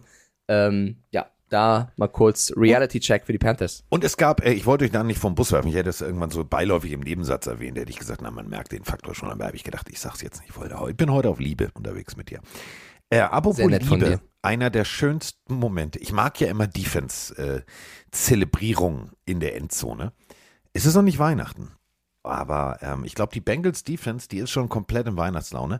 Die haben sich alle hingelegt und gemeinsam in der Endzone, gut, der Platzwart wird es gehasst haben, weil du lackierst mit Mühe dieses Logo und alle legen sich auf den Boden und machen diesen Schneeengel und strampeln da in der Endzone rum. Danach sah die Stelle der Endzone auch echt runtergewohnt aus, aber das kann denen egal sein. Sie haben gewonnen, 42 zu 21 und äh, du hast es gerade gesagt, Baker Mayfield reingekommen, Kaltstart und trotzdem 14 von 20 für 155 Yards und zwei Touchdowns. Das ist nicht so schlecht, das muss man ganz deutlich so sagen. Aber ähm, wenn du, also mal ehrlich, wenn du als Carolina Panthers den Ball nur 20 Minuten und 39 Sekunden hast und deinem Gegner die Möglichkeit gibst, 39 Minuten und 21 den Ball zu bewegen, 30 First Downs zu 13 auf Seiten der Carolina Panthers, dann ist relativ klar, dass du diese Partie verlierst. Und wenn halt ein Spieler mit Joe Mixon fünf Touchdowns macht, dann äh, sagt das ja auch alles aus tatsächlich. Ja. Ähm, der, ja, die Schneeengel war eine Nummer, aber auch, Carsten, ich dachte, darauf kommst du auch zu sprechen, der Remember the Titans Dance. Die sind ja auch so vom Ja, Feld gesprungen, die haben Remember the Titans Dance gemacht, also die, die haben Spaß gemacht, die Bengals. Die haben äh, definitiv Spaß gemacht. Ähm, jetzt müssen wir gucken, wie die Reise weitergeht. Also du hast es gerade gesagt, ohne deinen Top-Receiver. Ähm, mit einer wieder erstarkten O-Line. Also tatsächlich, ja, es sieht besser aus als in den letzten Wochen. Burrow tut mir immer leid. Der ist immer so, was du, der erinnert mich immer an Kevin allein zu Hause. So, hm, äh, ich krieg einen Ball und dann kommen sie alle schon. Das muss ich, das muss ich etablieren, weil das war eine gute Leistung. Ähm, und dann musst du halt wirklich jetzt irgendwo den, den, den nächsten Receiver rausholen, dem du, und da sind wir bei Dicker the Kicker und Justin Herbert, da muss Burrow irgendjemanden finden im Training, wo er Ja. sagt, ey Digga, komm, wir gehen mal ein Eis essen, ähm, Ja, machen wir aber ordentlich. mal, Also ich finde, Chase fehlt, den kannst du nicht ersetzen, das ist halt ein Ausnahmespieler, aber ich würde jetzt auch nicht zu sehr Higgins und Nein. Boyd Nein, runter nein, machen. nein, nein, also nein, überhaupt nicht, Das aber- sind, das, sind, das sind zwei Receiver, ich glaube, die Packers hätten die sehr, sehr gerne. also mit denen kannst du auch arbeiten. Du musst dir vielleicht doch ein bisschen andere Plays überlegen, weil die können halt Ja. nicht, die haben nicht diesen Top-Speed, die sind auch schnell, klar, aber die haben nicht diesen Top-Speed, diese Hände, diese, diesen, diesen, äh, diesen Skill wie, wie Chase. Da musst du kreativer werden, aber es ist ja eine, Day-to-Day oder, oder Spiel-zu-Spiel-Entscheidung bei Chase. Du musst einfach hoffen, dass er bald wieder fit wird, weil ähm, den, kannst, den kannst du nicht eins zu eins ersetzen, geht nicht. Nein. Ähm, jetzt haben wir einen ganzen Batzen Sprachnachrichten, Freunde. Jetzt haben Mike und ich erstmal eine gewerkschaftliche Pause, denn ähm, eins der vielleicht interessantesten Spiele fand in Detroit statt. Und äh, wir Boah. waren alle auf dem Hype-Train. Alle. Wir waren alle vor der Saison auf dem Hype-Train und ähm, ich möchte die Detroit Lions Punkt 1 loben, weil sie gewonnen haben und Punkt 2, weil Dan Campbell für mich wieder das ehrlichste Interview gegeben hat. Er wurde gefragt, ja, wie geht's denn jetzt? So, naja, Digga, natürlich bin ich durch. Ich bin durch. Das war Stress pur. Ich will jetzt nach Hause und ein Bier trinken. Geiler Typ. Und äh, wir haben unendlich viele Sprachnachrichten. Ich drücke einfach mal bei Lions. Ich habe hier, guck mal, Lions 1, 2, 3. Und dann hier am Ende noch ein Packers-Fan. Ja, gut. Also fangen wir mit den Lions an, denn Ehre wem Ehre gebührt. Hallo Carsten, hallo Mike. Michael aus Karlsruhe hier. Ich frage mich gerade nach dem Spiel Lions gegen Packers. War die Defense der Lions zu gut oder die Offense der Packers äh, zu schlecht? Liebe Grüße aus Karlsruhe. Hallo Carsten, hallo Mike. Guten Morgen, Carsten. Guten Morgen, Mike. Hier ist mal wieder der Peter aus Buchen. Danke für die Aufklärung mit dem äh, Herr Hawkinson. Ähm, ich wurde auch äh, gestern was Besserem belehrt. Es geht auch ohne ihn. Und ähm, ja, Glückwunsch an die Lions und äh, bei den Packers. Oh, oh, oh. Da brennen die Lichter auf Rot, äh, nicht mehr auf Grün. Eieieiei, das war auch nichts. Ähm, Aaron Rodgers, die Augen waren ziemlich leer. Ähm, was sagt ihr denn dazu? Wie geht's denn weiter bei den Packers? Grüße, ciao. Hallo Carsten, hallo Mike, hier ist Mario aus dem Ahrtal. Mann, was für ein geiles Ende zwischen den Packers und den äh, Lions. Ähm, erst rege ich mich noch darüber auf, dass die DJ Hawkinson äh, meiner Meinung nach unter Wert weggetradet haben. Dann machen die beiden äh, nachgerückten Titans erstmal die Touchdowns. Drei Interception gegen äh, Aaron Rodgers und dann so ein wildes Ende. Fumble, nicht Fumble, out of bounds, nicht out of bounds. Und am Ende bringen sie es doch noch über die äh, Ziellinie. Wow, sehr geil. Ist auch erst der zweite Sieg in der Saison, aber der schmeckt dann noch mal doppelt so gut. Viel Spaß noch und äh, macht weiter so. Ciao. Moin. Ja, also ich verstehe die Packers nicht mehr. Gegen so eine Defense der Lions neun Punkte, neun. Äh, ich versuche bei 30 Sekunden zu bleiben. Äh, ich gönn's den Lions und es ist schön, wie äh, Dan Campbell sich freut, aber äh, ja, was soll ich sagen? Die haben es einfach nicht verdient. Auf den Punkt. Auf den Punkt. Wir haben Aaron Rodgers, wir haben äh, ein, ein renommiertes Team, wo viele vor der Saison gesagt haben, ja, trotz fehlender Receiver, das wird der Aaron schon hinkriegen, also Playoffs incoming. Und ähm, dann stand, stand es zur Halbzeit 8 zu 0 für Detroit. Die einfach mal gesagt haben, Touchdown, Two-Point-Conversion, so, alles klar, wenn wir den Ball schon mal haben, haben wir den Ball. Und dann haben die Detroit Lions, und das muss man sich jetzt auf der Zunge zergehen lassen, in der zweiten Hälfte erstmal gefühlt gar kein Football gespielt. Also zumindest offensiv. Und haben trotzdem diese Partie gewonnen. Und ähm, ich bin, also ohne Scheiß, mal eben kurz, äh, ich kann den Namen nicht aussprechen, Sylstra. Also die Sylstra-Brüder irgendwie mal kurz äh, zu aktivieren, ähm, das hat extrem gut funktioniert. Und man muss wirklich sagen, Detroit kann, wenn sie wollen, leidenschaftlichen Football spielen. Das war kein geiles Footballspiel, bei Weiben nicht. Aber da waren so viele lustige und geile Momente drin, dass ich gesagt habe, wow. Also kann was schiefgehen und Aaron Rodgers, ja, Ja, es war ein, ein Kackspiel eigentlich sogar. Also die beiden Sylstra-Brüder, Brandon Sylstra aus dem Practice Squad als Returner, neben Justin Jackson und dann Shane Sylstra als Tight End aufgestellt, der einen Catch bekommen hat zum Touchdown über ein Yard. Also das auch echt eine, eine, eine schöne Story bei den Lions. Äh, die Jungs, die Brüder komplett ausgerastet. Es war, also eigentlich hättest du die Lions hier besiegen müssen, weil auch die Lions in ihrer Offense äh, Fehler gemacht haben und äh, die Packers, die desolat gespielt haben, trotzdem immer wieder im Spiel gehalten haben. Mich freut's für die Lions, also ich habe auf die Packers gesetzt, du auf die Lions, du da mit dem richtigen Riecher. Mich freut's für die Lions, dass sie auch mal so ein Spiel gewinnen, weil das sind eigentlich die Art von Spiele, die sie dann, dann doch immer noch irgendwie verlieren. Deswegen da vielleicht mal was Positives. Ähm, die Packers, ja, haut gerne auf Rogers drauf. Drei Interceptions, so viel in der Red Zone, das ist man von ihm nicht gewohnt.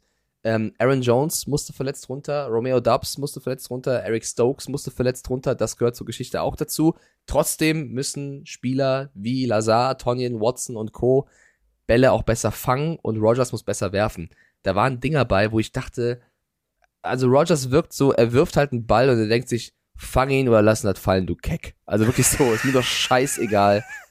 Mach, was du willst. Hier kommt der Wurf. Entweder du bist gut genug, ihn zu fangen oder eben nicht. Der hat da teilweise Raketen abgefeuert, wo ich dachte, der, der haut den Spieler mit dem Ball zu Boden.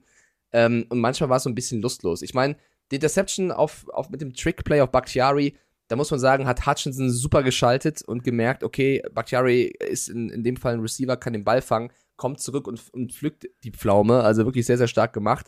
Rogers hätte den Ball auch ein bisschen weiter werfen können, äh, dann wäre es vielleicht gar nicht zu dieser Situation gekommen. Also es war so ein, das ganze Spiel war so ein bisschen, Rogers hätte es besser machen können, aber auch die Receiver müssen ihren Job machen. Und das Problem in der ganzen Nummer ist, dass keiner Selbstbewusstsein in den, in den Nebenmann hat. Also weder Rogers denkt, der Typ hat's drauf, der kann's, noch der Receiver denkt, der, der trustet mir, der, der, der hat Vertrauen in mich, das funktioniert. Und dann siehst du Matt LaFleur, der irgendwie die ganze Zeit nur auf, an der Seitlinie sein Gameplan rumwackelt und, und irgendwie komplett unzufrieden ist. Also Rogers ist nicht der Leader, der sein sollte. Ich glaube, das kann man ihm vorwerfen als jemand, der, der äh, Ja. über Jahre einer der besten Quarterbacks ist. Der hat einfach keinen Bock. Es ist wirklich so, er, ihn interessiert es gefühlt nicht. Er sagt halt, an mir liegt's nicht, obwohl er auch Fehler macht. Die anderen müssen besser spielen und die anderen, natürlich mit so einer Aussage, pushst du die nicht, sondern die, die werden runtergezogen dadurch und das merkst du halt. Ich finde, weder ein Christian Watson, Robert Tonyan, auch ein Alan Lazar teilweise, die wirken jetzt nicht so wie das ist mein Quarterback, der glaubt an mich, da fange ich den Ball, sondern die wissen, scheiße, wenn ich den Ball fallen lasse, dann gibt's wieder Haue. Und so läuft's dann eben und so verlierst du dann so ein Spiel. Und auf der anderen Seite, wir müssen über die Packers Receiver-Situation ja noch reden, weil wir haben die so ein bisschen kritisiert dafür, dass sie beim Trade Deadline Day nicht reagiert haben. Jetzt kam ja raus, dass sie gefühlt für die halbe Liga versucht haben, Receiver zu organisieren. Also sie sollen den Raiders äh, ein monströses Angebot von Darren Waller gemacht haben als Tight Ends. Sie haben sich wohl auch um Claypool bemüht. Sie haben sich auch um Tony bemüht. Also die Packers haben wohl versucht, händeringend einen Receiver zu finden.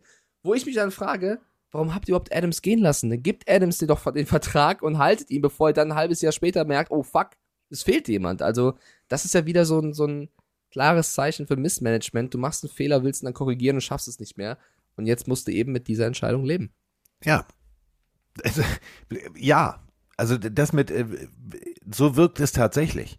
Aaron Rodgers wirft den Ball und es ist nicht dieses, ja, komm, ich versuche hier alles, sondern laut Playbook soll der Ball dahin und da werf ich ihn auch hin hatten wir eine Situation, Receiver biegt in der Endzone anders ab, um sich besser zum Ball zu platzieren. Hätte ein Aaron Rodgers vor Jahren gesehen, hätte gewartet ja. und hätte ihm den Ball serviert. So sagt sich Aaron, nein, auf Seite 24, ganz unten im Playbook steht dieses, dieses Play und der Ball geht in die Ecke der Endzone. Ist mir scheißegal, ob du dich freiläufst, ich werfe ihn dahin. Was passiert? Incomplete, deswegen kein Catch. Also, es ist so, wie du gerade sagst, fang ihn oder lass es. Lieb's oder lass es, mir egal. Ja, du meinst die, die Situation mit Sammy Watkins, genau. der ja auch kein, kein, kein Rookie-Receiver ist, also der hat's ja auch drauf. Du siehst, Rogers wirft den Ball, in dem Moment cuttet Watkins rein. Ist, also die Abstimmung stimmt nicht. Und du hast nicht das Gefühl, als ob sich Rogers darum bemüht, dass sie stimmt, sondern er sagt, ihr passt euch mir an und nicht andersrum. Und das ist dann vielleicht irgendwo ein Problem. Und ähm, ich weiß es auch nicht, natürlich kannst du Love jetzt reinschmeißen, der spielt vielleicht engagierter, der hat aber niemals das krasse Talent wie Rogers, also ganz egal wie gut er ist, das ist kein Aaron Rogers in seiner Prime. Ähm, ich, ja, aber ist, ist Aaron Situation. Rodgers noch in seiner Prime? Diese Frage genau, muss man ja stellen. Vollkommen zu Recht die Frage. Die Sache ist nur, wenn du ihn einmal benchst, dann kommt er nicht mehr zurück. Also dann ist er, dann wird er auch eitel genug sein zu sagen, ich spiele nicht mehr. Willst du das jetzt, jetzt bei 3-6 stehend machen? Weil, also wenn du diese Entscheidung triffst, dann besiegelst du das Ende einer Ära. Und das ist halt schon ein großer Schritt. Ich kann das schon verstehen, weil er hat A, die Receiver nicht.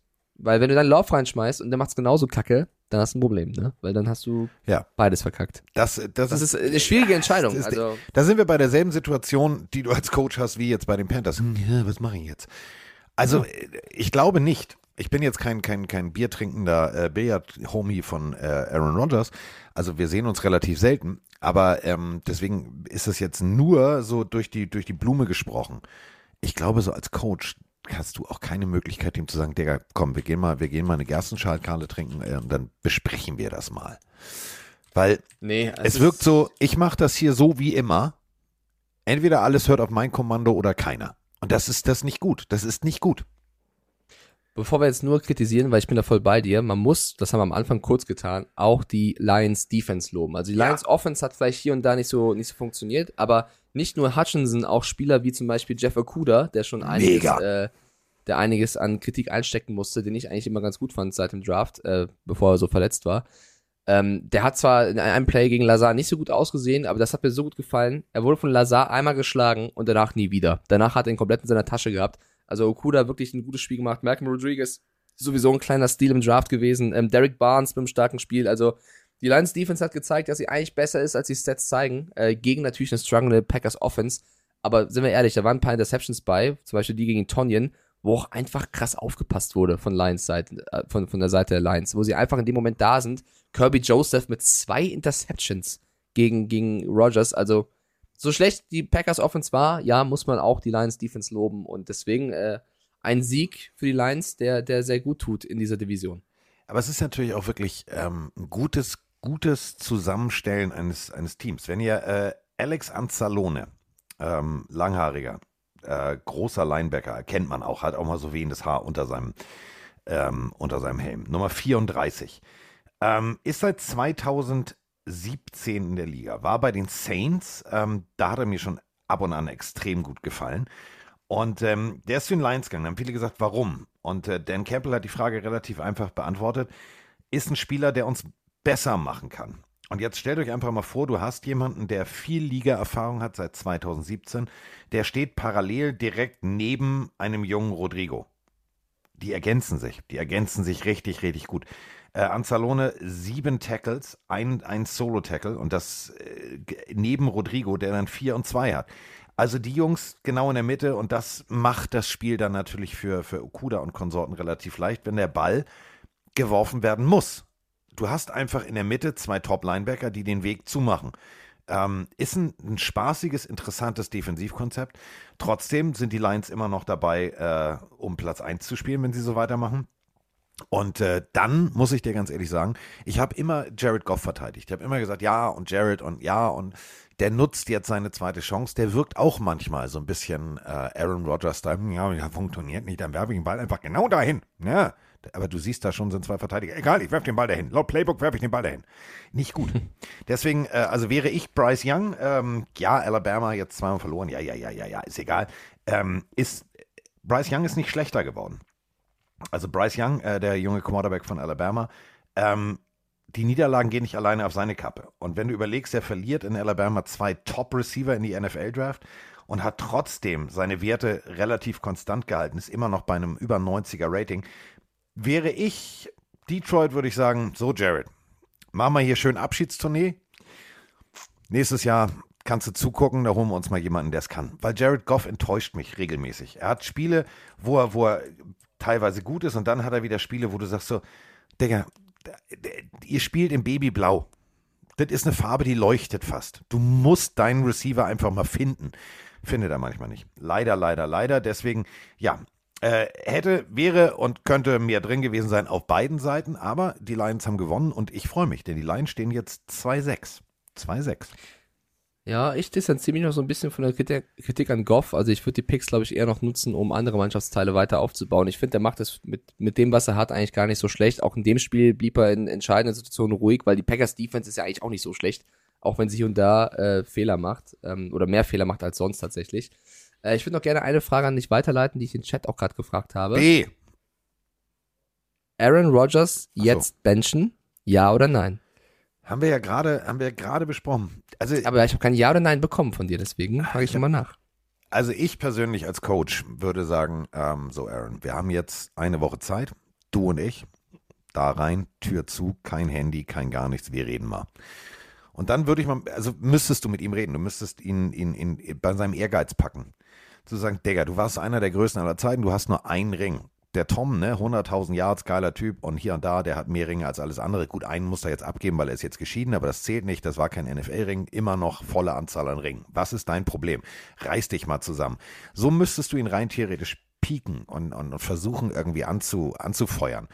Ich glaube nicht, dass das funktioniert. Ich glaube wirklich, dass Aaron Rodgers inzwischen in seiner ganz eigenen Welt ist. Nach dem Motto, ja, nö, wie du gerade gesagt hast, der wirft ja den Ball dahin, wo der Ball hin soll. Und selbst wenn sich ein Receiver ihm zuliebe freiläuft mit Körpereinsatz, nö, nö, nö, ich laufe genau dahin, da muss der Ball hin.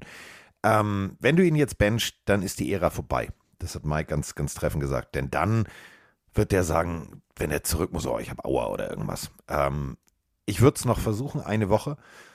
Dann würde ich aber wirklich so viel Feuer unter seinem Stuhl machen. Also wirklich, da würde ich also, boah, Bunsenbrenner an und Abfahrt. Also sonst wird das nicht funktionieren. Und wenn es nächste Woche wieder so ist, dann musst du sagen, alles klar, Aaron, tut mir unendlich leid, war schön mit dir, alles gut, aber jetzt ist die Zeit ist vorbei. Ich kann es mir als Coach nicht mehr angucken, es geht nicht. Also die Antwort ist nein, nächste Woche neu bewerten. Der Chat hat zu 63% auch gesagt, eher noch nein, aber sie wirken sich so, sie wirken ein bisschen unsicher, weil irgendwann kommt halt der Punkt, wann willst du Love denn überhaupt die Chance geben? Willst du genau. überhaupt noch geben?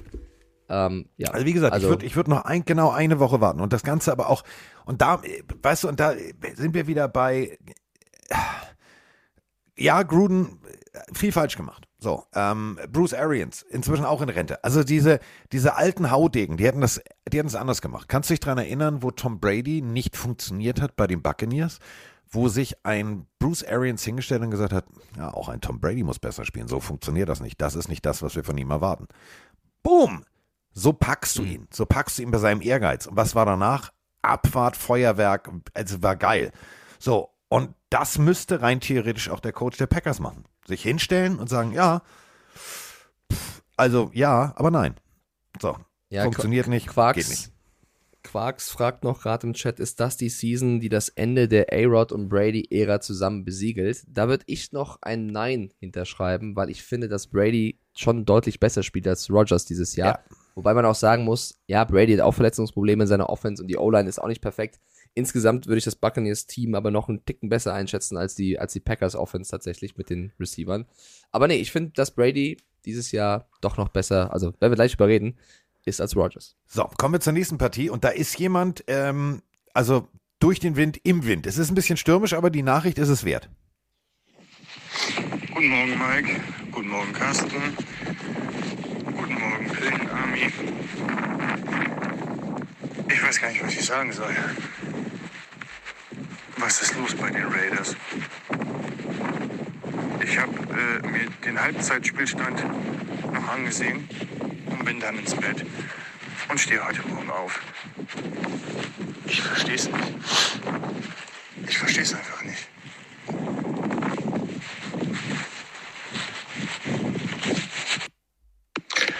Guten Morgen, Mike. Guten Morgen, Carsten. Äh, hier ist der Bömmel aus Stolberg bei Aachen. Äh, es ist zwar nicht so mein Team, aber so über die Wochen der Saison bin ich doch ein bisschen verwundert über die Raiders. Ähm, wieso holt man sich äh, einen der besten Fullbacks der Liga mit Jakob Johnson und setzt ihn kaum ein? Also zumindest das, was ich so sehe, sieht man, Jak- sieht man kaum einen Fullback-Play bei denen. Auch der Snap-Count ist nicht wir- wirklich so hoch, wie er früher, wie er ihn bei den Patriots hatte. Was meint ihr dazu? Macht weiter so, wir sehen uns in Köln. Ciao.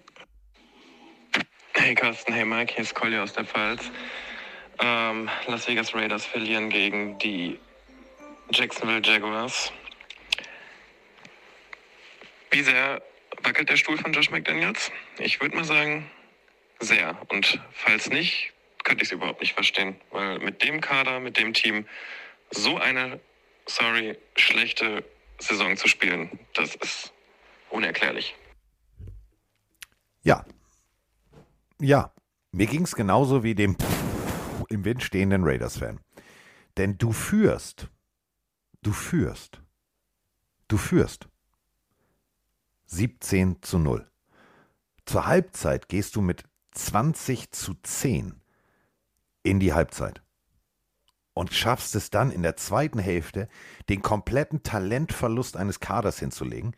Verstehe ich nicht. Denn äh, die Jacksonville Jaguars haben die Partie 27 zu 20 gewonnen.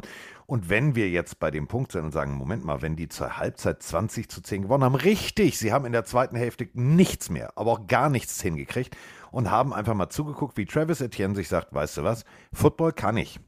Und zwar richtig. Ich verstehe es auch nicht. Also ich finde die, ich verstehe die Kritik und man muss über den Coach reden, klar, aber es täuscht halt sehr, ne? Also sie haben äh, wieder mal zum dritten Mal in Folge eine, eine hohe Führung abgegeben.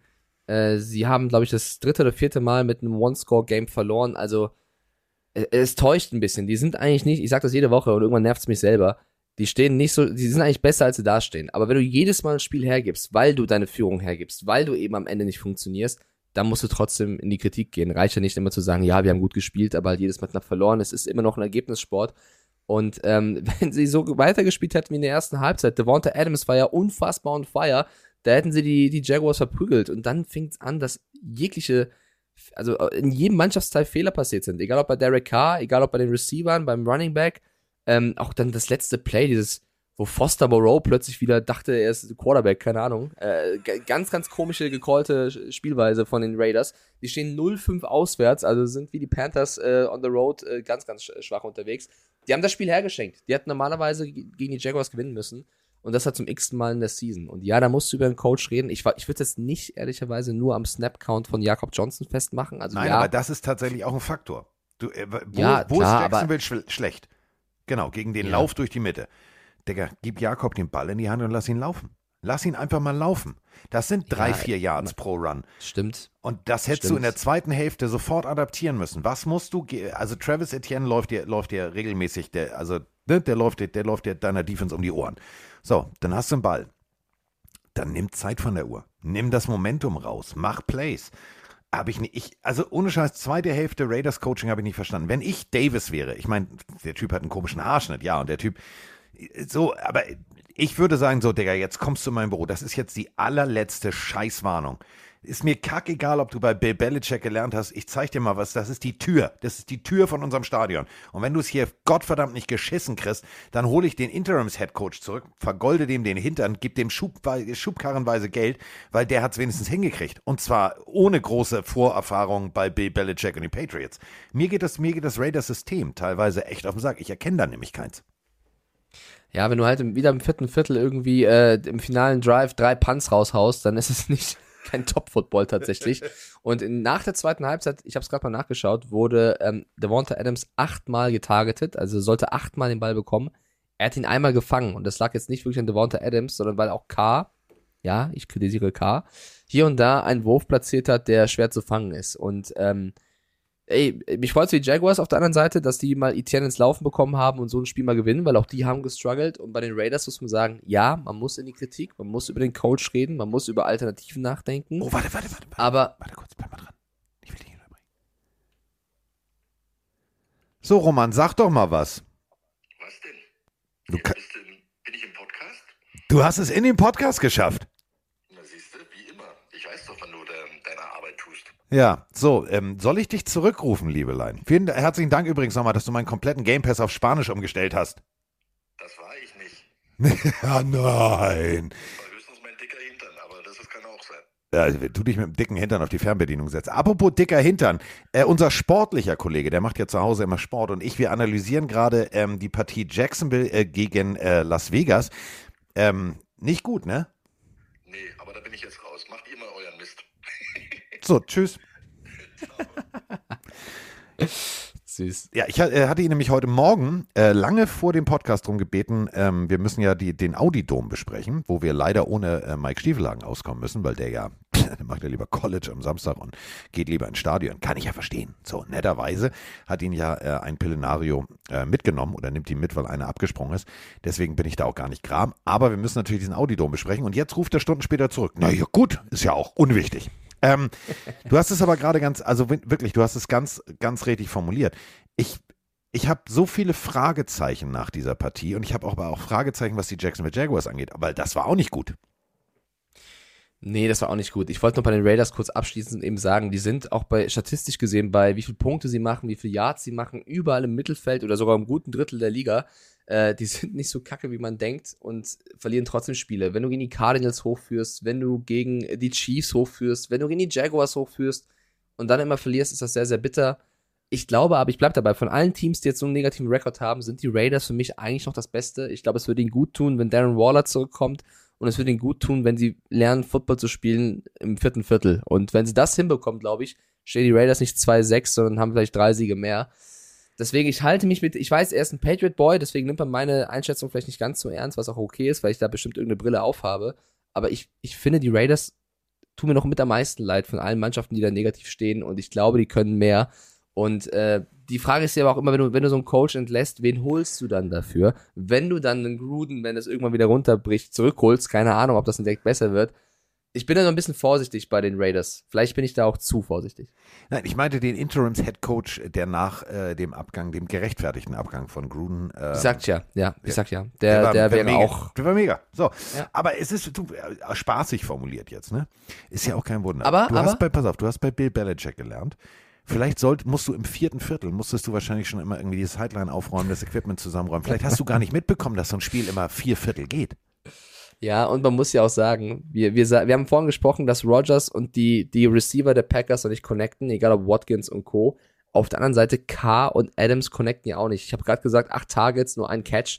Es gibt ganz oft Situationen, wo, wo K, glaube ich, so eine Comeback-Route von, von, von ähm, äh, Adams erwartet, der zieht aber durch und dann passiert eben der, der Fehlpass. Also, es wirkt schon so, als wenn Adams und Rogers sich sehr vermissen würden, weil die so aufeinander abgestimmt sind, dass es mit anderen nicht funktioniert. Und das, obwohl K und Adams sich aus College-Zeiten noch kennen. Ne? Also es ist ein bisschen suspekt, das Ganze. So, kommen wir äh, damit zur nächsten Partie. Und äh, Nena hat äh, dazu eine Analyse. Und ähm, ich muss ganz ehrlich sagen, ich, ich, ich bin ein bisschen, also ich als Defense-Freund, ich bin ein bisschen verliebt in die Patriots-Defense. Servus benannt, hier ist wieder die Nina aus dem Freisinger Außenposten. Was für ein Spiel letzte Nacht. Meine Pets gegen die Colts. Ähm, es war mir schon klar, dass es jetzt nicht so ein Feuerwerk an Superfootball wird, aber die erste Halbzeit, die war ja also offensivtechnisch irgendwie Teilnahmeurkunde nicht stattgefunden. Ähm, in der zweiten ist es dann ein bisschen besser geworden, aber alles in allem, finde ich, hat das Spiel gestern wirklich einfach unsere Defense gewonnen und Nick Falk. Ähm, und die Offense hat da irgendwie nicht wirklich was mitzureden gehabt, was irgendwie schade ist. Und naja, es ist ein bisschen so, wie wenn man richtig Hunger hat und jemand stellt dir einen Schnitzel hin, du isst es und dann merkst du, fuck, das ist Tofu. Es macht dich zwar irgendwie satt, aber befriedigt dich nicht so ganz. Ja, ich hoffe jetzt mal, dass es dann doch irgendwie. Ich nehme jetzt einfach mal den Sieg in Bill We Trust und mal schauen, was die nächsten Wochen so bringen. Nächste Woche haben wir erstmal Beiweg und dann geht's weiter gegen die Jets. In diesem Sinne, ich wünsche euch allen einen guten Start in die neue Woche und bis dann. Das Tofu-Schnitzel. Ja, ich habe den Tofu-Vergleich auch sehr gefeiert, fühle ich. Aber es gibt auch einige im Chat, Janni zum Beispiel schreibt gerade, Tofu kann auch geil sein, natürlich. Aber ich, ich, ich als Ich- ich finde, äh, aber das- Fleischfresser, ich verstehe das. Ich ja. finde es ich find's ohne Scheiß, das, was sie gesagt hat, ich fühle das. Ich fühle das. Ähm, was auch äh, zu fühlen war, und das muss man ganz Warte, deutlich ganz sagen. kurz, Carsten. Ja. Kurzer, kurzer Einwurf an der Stelle. Habe ich die Geschichte schon mal erzählt, dass ich einmal Tomate Mozzarella machen wollte und aus Versehen von Froni den Tofu genommen habe und Mozzarella und Tofu verwechselt Du hast habe mir und die Tomate Geschichte mal privat Tofu. erzählt und äh, es Ja. war sehr, sagen wir es mal so, hat, ich, war, ich war noch nie so enttäuscht in meinem Leben. wie hat Mike das so schön beschrieben? Er sagte, der Mozzarella schmeckte ein bisschen wie Kaugummi. Quietschig. Ja, quietschig. Und es quietschte und dann hat er festgestellt, es ist Tofu. Wer lesen und schreiben kann im Kühlschrank, da stehen Buchstaben drauf, mein Freund. Mozzarella Ja, beginnt mit M aus. und T ist ein anderer Buchstabe. Ja. Apropos ähm, anders. Ich äh, formuliere diese Partie mal unter einer Überschrift. Wenn sich Matt Judon direkt neben Lawrence Guy stellt, dann hast du als Sam Ehlinger einfach mal direkt die Ansage, so mein Freund, heute hast du einen gebrauchten Tag. Neun Sacks, neun für die Patriots Defense. Das ist einfach mal ein amtlicher Wert. Und wenn du dann guckst, was die Secondary noch abgerissen hat, ähm, das ist eine, eine defensive Leistung und dementsprechend ist es kein Wunder, dass die Patriots 26 zu 3 gewonnen haben. Nicht, weil ihr eigener Quarterback mega funktioniert hat. Nee, sondern weil die Defense gesagt hat, weißt du was, komm, lass uns mal heute mal ein Highlight-Tape produzieren. Okay, alles klar, machen wir. Funktioniert. Funktioniert. Es war, also als, als Patriots-Fan muss man sagen, es war offensichtlich, was unser Gameplan sein wird und hat funktioniert. Also die Colts mit Illinger als Quarterback, mit äh, einer dürftigen O-Line, Jonathan Taylor fällt raus, bedeutet Druck, Druck, Druck. Also jedes First Down haben wir eigentlich Illinger, äh, haben wir, haben die Patriots eigentlich Illinger geblitzt und das äh, in Grund und Boden. Also wenn Uche und, und Judon jeweils drei Sacks haben und insgesamt haust du den, den armen Illinger neunmal zu Boden, der gar nicht, äh, der bekommt den Ball und der war schon auf dem Boden so ungefähr. Äh, das, das war halt einfach. Also dann muss die Offense auch nicht so viel machen, außer vielleicht ein paar Field Goals und äh, Stevenson laufen lassen. Mac Jones hat das Spiel verwaltet. Äh, es war ein sehr einfacher Sieg, weil die Colts Offense einfach, würde ich sagen, aktuell einer der schwächsten der Liga ist. Und, äh, 121 Yards, das ist nichts. Das Ja, ist für NFL-Verhältnisse ein Viertel. Ja, nee, aber gut, dass sie den OC entlassen haben vor kurzem. Ja. Man merkt auf jeden Fall, der Unterschied ist da. Ich finde, die Colts, die Colts bauen viel Quatsch gerade. Also muss man wirklich so sagen, was sie jetzt an Entscheidungen getroffen haben, um das Team zu verbessern vom Jahr, alles fruchtet nicht und jetzt werfen sie alles nochmal um und es fruchtet immer noch nicht. Also du hast das Gefühl, die, die graben achtmal den Acker um und anstatt dass er irgendwann fruchtbar wird, wird er immer kaputter. Ähm, ich weiß nicht, was da so richtig der Plan hinter ist. Vielleicht ist auch so ein bisschen Try and Error der Plan gerade ein bisschen. Ähm, Zach Moss hat ja noch nicht gespielt. Vielleicht äh, hilft der ein bisschen nächste Woche, den sie von den Bills für Naheem Himes äh, unter anderem bekommen haben. Äh, aus Patriots Sicht easy. Also Defense spielt super. Ähm, Bill Belichick hat nach dem Spiel auch ein sehr schönes Zitat gebracht. Ähm, warte, wo hab ich's? Äh, irgendwie, wenn du einen guten Pass Rush hast, dann, dann läuft's halt. Warte, hier. Anytime you have a good pass rush, you have a good coverage. And anytime you have a good coverage, you have a good pass rush. Danke, Bill. also so kann man ein Spiel gewinnen. Es war, glaube ich, insgesamt für die Patriots einfach. Aber sie sind immer noch letzter in der Division. Also ich finde, ich, ich habe ja getippt, dass die Pets letzter werden in der AFC East. Sie spielen absolut, also sie spielen aktuell das Maximum, was sie können. Die Defense, so gut es geht, obwohl sie viele Abgänge hatten. Die Offense versucht einfach nur zu funktionieren. Und dann schlägst du halt Teams wie die Colts. Ich würde es aber nicht überbewerten. Nein, aber es war ein schönes, also für alle Freunde des gepflegten Smash mal auf Defense Footballs, guckt es euch bitte nochmal an, guckt euch nochmal die Highlights an. Also, äh, äh, da waren Momente dabei, wo ich wirklich auf meiner Couch saß und dachte so, jetzt, also jetzt jetzt dreht Mike gleich durch. Das ist für Mike FS. Also, es ist wie, wie Pornhub für andere Leute. Weil das war Defense Patriots ist geil. Defense at its best. Hey, Du Matthew hast- Dawn 11,5 Sacks in der Season schon. Ey, und mega. Also wirklich, du hast, du hast, du hast Ehlinger direkt auf dem Patriots-Logo stehen. Ähm, die Defense stuntet, also denn äh, wirklich, es ist drauf konzipiert, einer soll nur durchkommen. Du liest Double Team, Double Team und dann kommen die roten Ärmel durch und es knallt im Karton. es ist, es ist wirklich, äh, egal in welchem Viertel, es ist so emotional, hässlich, brutal, wie dieser arme Junge um sein Leben läuft. Drei Leute an ihm dran, zwei Leute an ihm dran.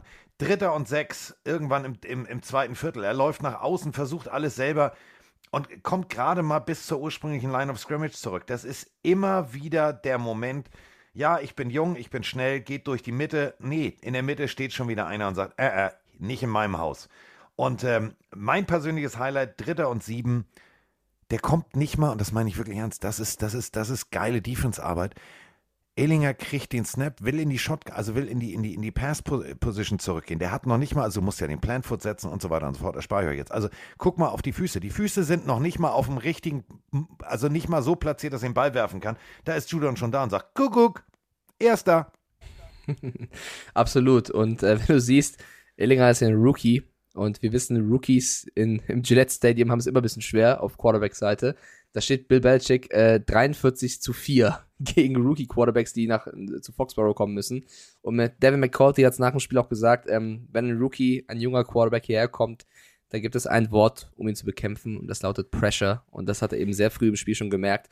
Ja, das ist halt, es war offensichtlich, was die Patriots vorhaben. Es hat funktioniert. Die Colts haben keine, keine Antwort gehabt. Ja, es war geil. Man muss auch sagen, Matt Pryor, das ist übrigens der Right Guard der, der Colts, wurde eben schon gesagt, der sollte Matthew Dawn decken. Und der wurde so vergenusswurzelt, dass irgendwann die Colts gesagt haben, okay, Pryor, komm mal runter, Will Fries kommt rein. Und es wurde nicht besser. Also egal, was sie gemacht haben, die Qualitäten der O-Line hat nicht ausgereicht, um diese Defense aufzuhalten. Janni fragt gerade rein, ähm, man muss auch über die Quarterbacks bei den Colts reden. Der Wechsel auf Ehlinger hat nicht viel gebracht. Oder sehe ich sein verstecktes Talent nicht? Ich würde Ehlinger hier wirklich noch in Schutz nehmen, weil wenn Ey. du neunmal gesackt wirst, der kann ja gar nicht zeigen, was er drauf hat. Aber ja, der, der Wechsel hat trotzdem keinen Sinn gemacht, weil ähm, Ryan ging es ja vorher genauso. Also du kannst gefühlt jetzt auch, weiß ich nicht, äh, einen anderen Top-Quarterback reinstellen. Was soll er denn machen? Äh, wenn er, wenn er so umgehauen wird. Also ich glaube auch ein Pat Mahomes mit der Mannschaft dort oder ein Josh Allen, der hätten sie vielleicht 10 Punkte gemacht oder 14 Punkte, aber die hätten das Spiel nicht gewonnen. Also aber was, was- willst du machen, wenn du sofort den Ball abgenommen bekommst? Das ist, das ist halt genau der Punkt. Also es gibt so zwei, drei Plays, wo du wirklich sagst, okay, Digga, jetzt, jetzt ganz ernsthaft, ähm, einen jungen Quarterback oder egal welchen Quarterback zu kritisieren, kannst du nicht, wenn du, du pass auf, also mein, eins meiner absoluten Highlight-Plays, ähm, die Pocket steht für den Bruchteil einer Sekunde.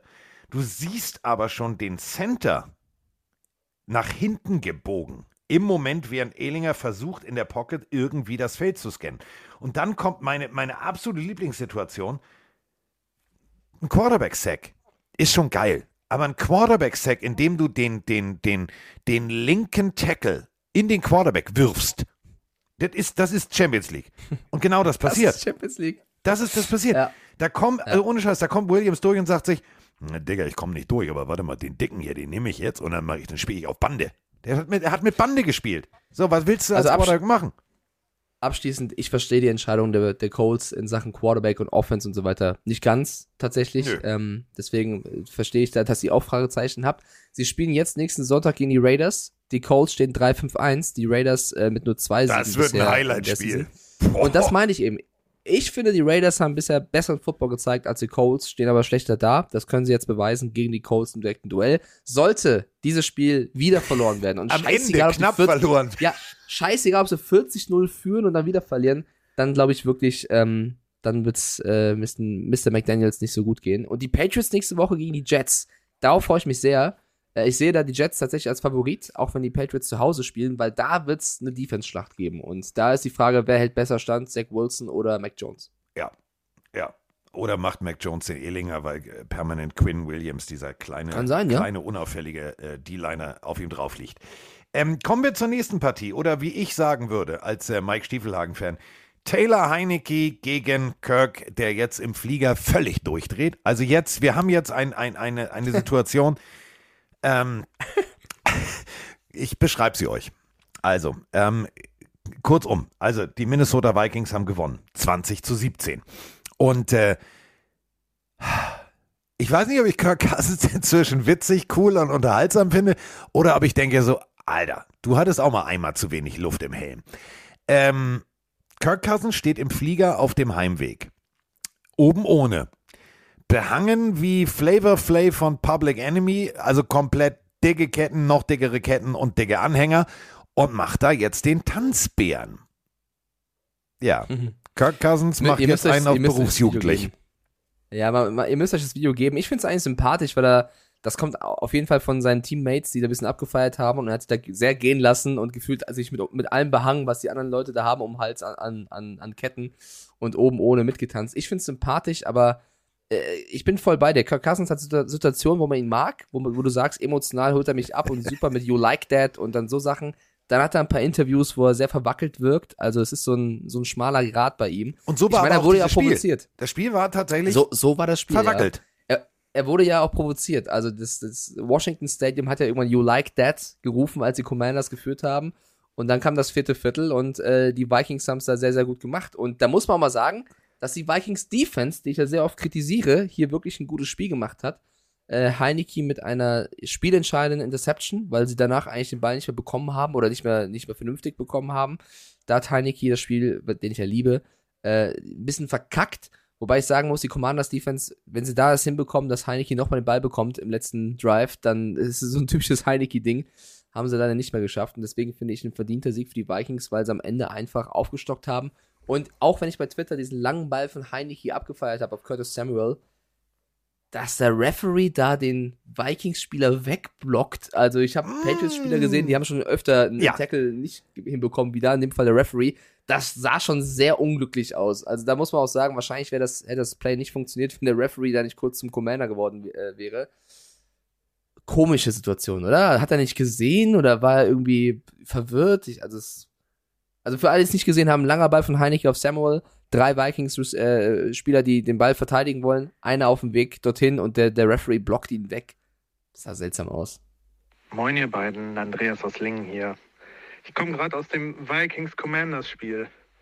Bin 15 Jahre älter geworden. Aber ich habe da mal so eine Frage. Nach so einem Spiel, wie ist das eigentlich mit den Referees? Äh, setzen sie sich da nochmal zusammen, äh, schauen über ihre Calls oder äh, wie ist das? Weil da waren jetzt wirklich vier oder fünf Sachen, wo ich etwas aus der Haut gefahren bin. Ähm, wenn ich die jetzt alle sagen würde, würde ich hier eine 10-Minuten-Sprachnachricht machen, deswegen erspare ich euch das mal. Aber sag doch mal, äh, wie sieht die Nachbesprechung bei den Referees aus? Das würde mich da doch jetzt mal echt interessieren. Ja, in dem Falle, den Mike gerade beschrieben hat, du bist Luft. Du bist, also rein theoretisch bist du Luft. So, du kannst dich ja nicht in Luft auflösen, aber spieltechnisch bist du Luft. Und wenn du da stehst, dann stehst du halt da. Da kannst du nichts dafür. Ähm, wenn du einen Ball abfälscht, kannst du nichts dafür. Aber in dem Moment, das war schon so, äh, Digga, spring doch einfach zur Seite. Also, da kommt einer auf dich zu, das, das hörst du auch so. Rototom, rototom, rototom. Mm, So. Bei den anderen Calls bin ich völlig bei dir. Ähm, es gibt aber immer eine, eine, eine äh, Nachbesprechung, denn das sind Profi-Schiedsrichter und äh, da wird genauestens geguckt, was hast du gecallt, warum hast du das gecallt, ähm, was war deine Intention, da wird nochmal sozusagen immer wieder Booth-Review gemacht. Also das ist schon, schon Schweinearbeit, NFL-Schiedsrichter zu sein, denn es sind Entscheidungen, die natürlich Spiele auch entscheiden können. In diesem Moment, muss ich ganz ehrlich sagen, ähm, haben nicht die Referees dieses Spiel entschieden, sondern wirklich die Defense der Vikings. Also Harrison Smith, äh, Chapeau. Also da Ja. muss man wirklich sagen, geiler Typ. Ähm, und dann natürlich wirklich, also, also Kicker. Kicker möchte ich in der NFL nicht sein. Also du kommst ja immer nur dann raus, wenn die Scheiße brennt. Also immer dann, wenn Stadion auswärts, alle sind gegen dich, ja, alles klar. Und Greg Joseph dann so, ja, alles klar, mache ich mal eben schnell, ich habe die Eins drauf, äh, ich bin auch die Eins hier, ich mach das. So, das ist eine scheiß Situation. Und da muss ich wirklich, also Greg Joseph echt loben, Hut ab. Ehrlich, in so einer Situation, du, du, du stehst, du stehst vor der Partie, stehst du 6-1 und du, du weißt, worum es geht und du spielst auswärts, das ganze Stadion irgendwie, ey, das musst ihr euch nochmal anhören. Also, das ist wirklich Hostile Environment, ist, ist, bringt's auf den Punkt. Also, buh. So. Und dann das Ding da durchzuzimmern, also Mike und ich hätten wahrscheinlich gesagt, nee, mein nicht, Coach, ich gehe da nicht raus. Ja, aber es war trotzdem irgendwie insgesamt ein cooles Footballspiel. Man muss sagen, Steve Patrick, so heißt der Referee, der da äh, ja vielleicht eine mögliche Interception verhindert hat, ähm, das sieht unglücklich aus. Und ich verstehe jeden Viking, der sagt, Alter, was macht er da? Ich glaube, ich versuche es mal zu erklären, weil niemals macht er das mit Absicht, Freunde, niemals will er da irgendwen tackeln, das sieht halt scheiße aus, aber ich glaube, der hat auch nicht wirklich damit gerechnet, dass Heineke in dem Fall so eine Bombe raushaut, die so weit geht. Und Janni schreibt, ich erwähne heute oft Janni, aber er schreibt viele äh, gute Dinge rein. Ähm, da rennen halt vier Jungs auf ihn zu und er versucht irgendwie auszuweichen und blockt halt den wichtigsten weg. Also ich glaube, das war einfach eine sehr, sehr unlucky Situation, die natürlich sehr, sehr schlimm war für die Vikings, die aber im Endeffekt noch gewonnen haben, deswegen alles gut. Ich bin bei dir, gute Vikings-Defense. Heineke, der gut gespielt hat, bis auf die eine Interception, die das Spiel gekostet hat. Enge Spiele werden durch Aber da sind wir wieder bei Mike Stiefelhagen, äh, Stiefelhagens Aussage. Taylor Heineke macht geile Sachen und dann macht er auch ab und an Sachen, wo du sagst, hä, wieso das denn jetzt? Ich saß mit Froni auf der Couch und hab gesagt, Froni, alles gut, warte, das ist typisch so, der bekommt noch einen Drive und der gewinnt das Spiel. Hätten sie auch bekommen, weil eigentlich sollte es ja das Field Goal geben für die Vikings und dann gab es diese unfassbar, ich glaube, das war die bitterste Strafe, bitterste Flagge im, im gesamten Spieltag für Defensive Lineman John Ridgway, der bei diesem Field Goal Attempt dann, äh, ja, dann noch immer die Strafe beeinflusst, warum sie die Uhr runterlaufen lassen können. Sonst hätte Heineke ja den Ball noch bekommen. Gibson äh, fällt inbound, sodass die Uhr runtertickt. Also Heineke hat am Ende keine Chance mehr bekommen, um das Spiel zu gewinnen. Und das haben die Vikings dann auch irgendwo clever genutzt und deswegen haben sie verdient gewonnen. Enges Ding. Ich finde trotzdem, Carsten, meine Meinung, auch weil ich Fanboy bin, die Commanders unter Heineke gefallen mir mehr als zuvor. Ja, also besser als unter Prince William oder wie der heißt. Ja, irgendwie so heißt der, keine Ja, Ahnung. Ich habe hab den schon 7-1. gelöscht. Für mich sah der immer aus wie, äh, wie das Lichtdubel von Prince Harry. ähm, also, Taylor Heineke führt sein Team. Du merkst, da ist, da ist Willen, da ist Biss da. Das ist das, was Ron Ja, Rivera da ist will. Feuer drin. Und das, dieses Da ist Feuer Feuer musst du halt schüren. Da sind wir wieder bei der Frage vorhin, was machst du mit Aaron Rodgers? Dieses Feuer musst du entfachen. Und ich glaube nicht, dass das Hm. funktioniert. Bei einem Taylor Heineke ihm sagst du einfach, ey, Digga, jetzt geht's raus, ne? Mike klar, Coach, Mike klar, Coach. Gib mir den Ball. So, das ist, das Und ist geile Einstellung. die Vikings stehen jetzt 7-1. Klar haben sie jetzt enge Spiele gewonnen wie das hier oder gegen die Saints in London, aber es gehört eben auch dazu. Du merkst auch, so ein Titan TJ Hawkinson kommt rein, bekommt neun Pässe, fängt alle. Also das muss man auch mal sagen. Kommst da rein und, und lieferst komplett ab. Justin Jefferson, der seine One-on-Ones gewonnen hat. Also die Vikings jetzt in der Performance, in der Konstanz, die so enge Spiele gewinnen, die musst du auf dem Zettel haben. Und ich habe sie vor der Saison hart kritisiert und äh, blieb auch, also nach wie vor dabei, dass die Defense mich nicht überzeugt hat, bis zu diesem Spiel. Wenn sie das jetzt halten können, mit diesen Additions, die sie gemacht haben, mit einem Cousins, der auch so in dem Team angenommen wird und nach dem Spiel so, so äh, integriert ist sozusagen, dann traue ich ihnen einiges zu, weil sie eben ähm, ja, bewiesen haben, dass sie enge Spiele für sich entscheiden können. Das musst du ernst nehmen. Und äh, wie viele Fragen hatten wir? Ja, ist denn dieser Hawkinson überhaupt so viel wert? Jupp. Jupp. Ja, es ist halt genau das, was den Vikings gefehlt hat. Ne? Noch Genau. so eine, also andere Teams hätten vielleicht nicht so viel hergeben sollen, weil der eine Titan mehr oder weniger nutzt nichts, aber die Vikings, die jetzt so ein Upgrade auf der Position bekommen und Irv Smith ist verletzt, in so einem Jahr, wo sie so gut dastehen und die Packers so abkacken, macht das für mich absolut Sinn. Denn äh, nach Kyle Rudolph war da jetzt nicht mehr so viel. Also Rudolph the Red Nose war weg und danach war Thailand eher so suboptimal. Jetzt äh, Hawkinson, ich finde super. So, äh, nächste Partie.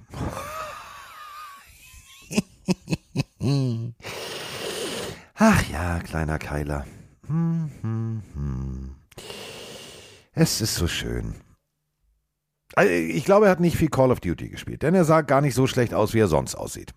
Oh, Cardinals-Fans jetzt, Red Sea. Oh, Hassnachrichten. Egal. Ähm, Kyler Murray geht selbst. Also brechen wir es runter. 4 und 4. Kyler Murray geht selbst. Spiel, also kurz vor der Halbzeit, noch 24 Sekunden. Kyler Murray entscheidet sich, oh, ich gehe selber, ich krabbel, nein, ich lauf, ich lauf, ich lauf, ich lauf. Und läuft und läuft durch die Mitte.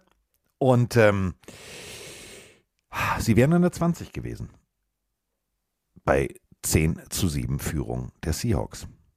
Der kleine Kyler sollte sich jetzt einfach mal angewöhnen, den Ball mal festzuhalten.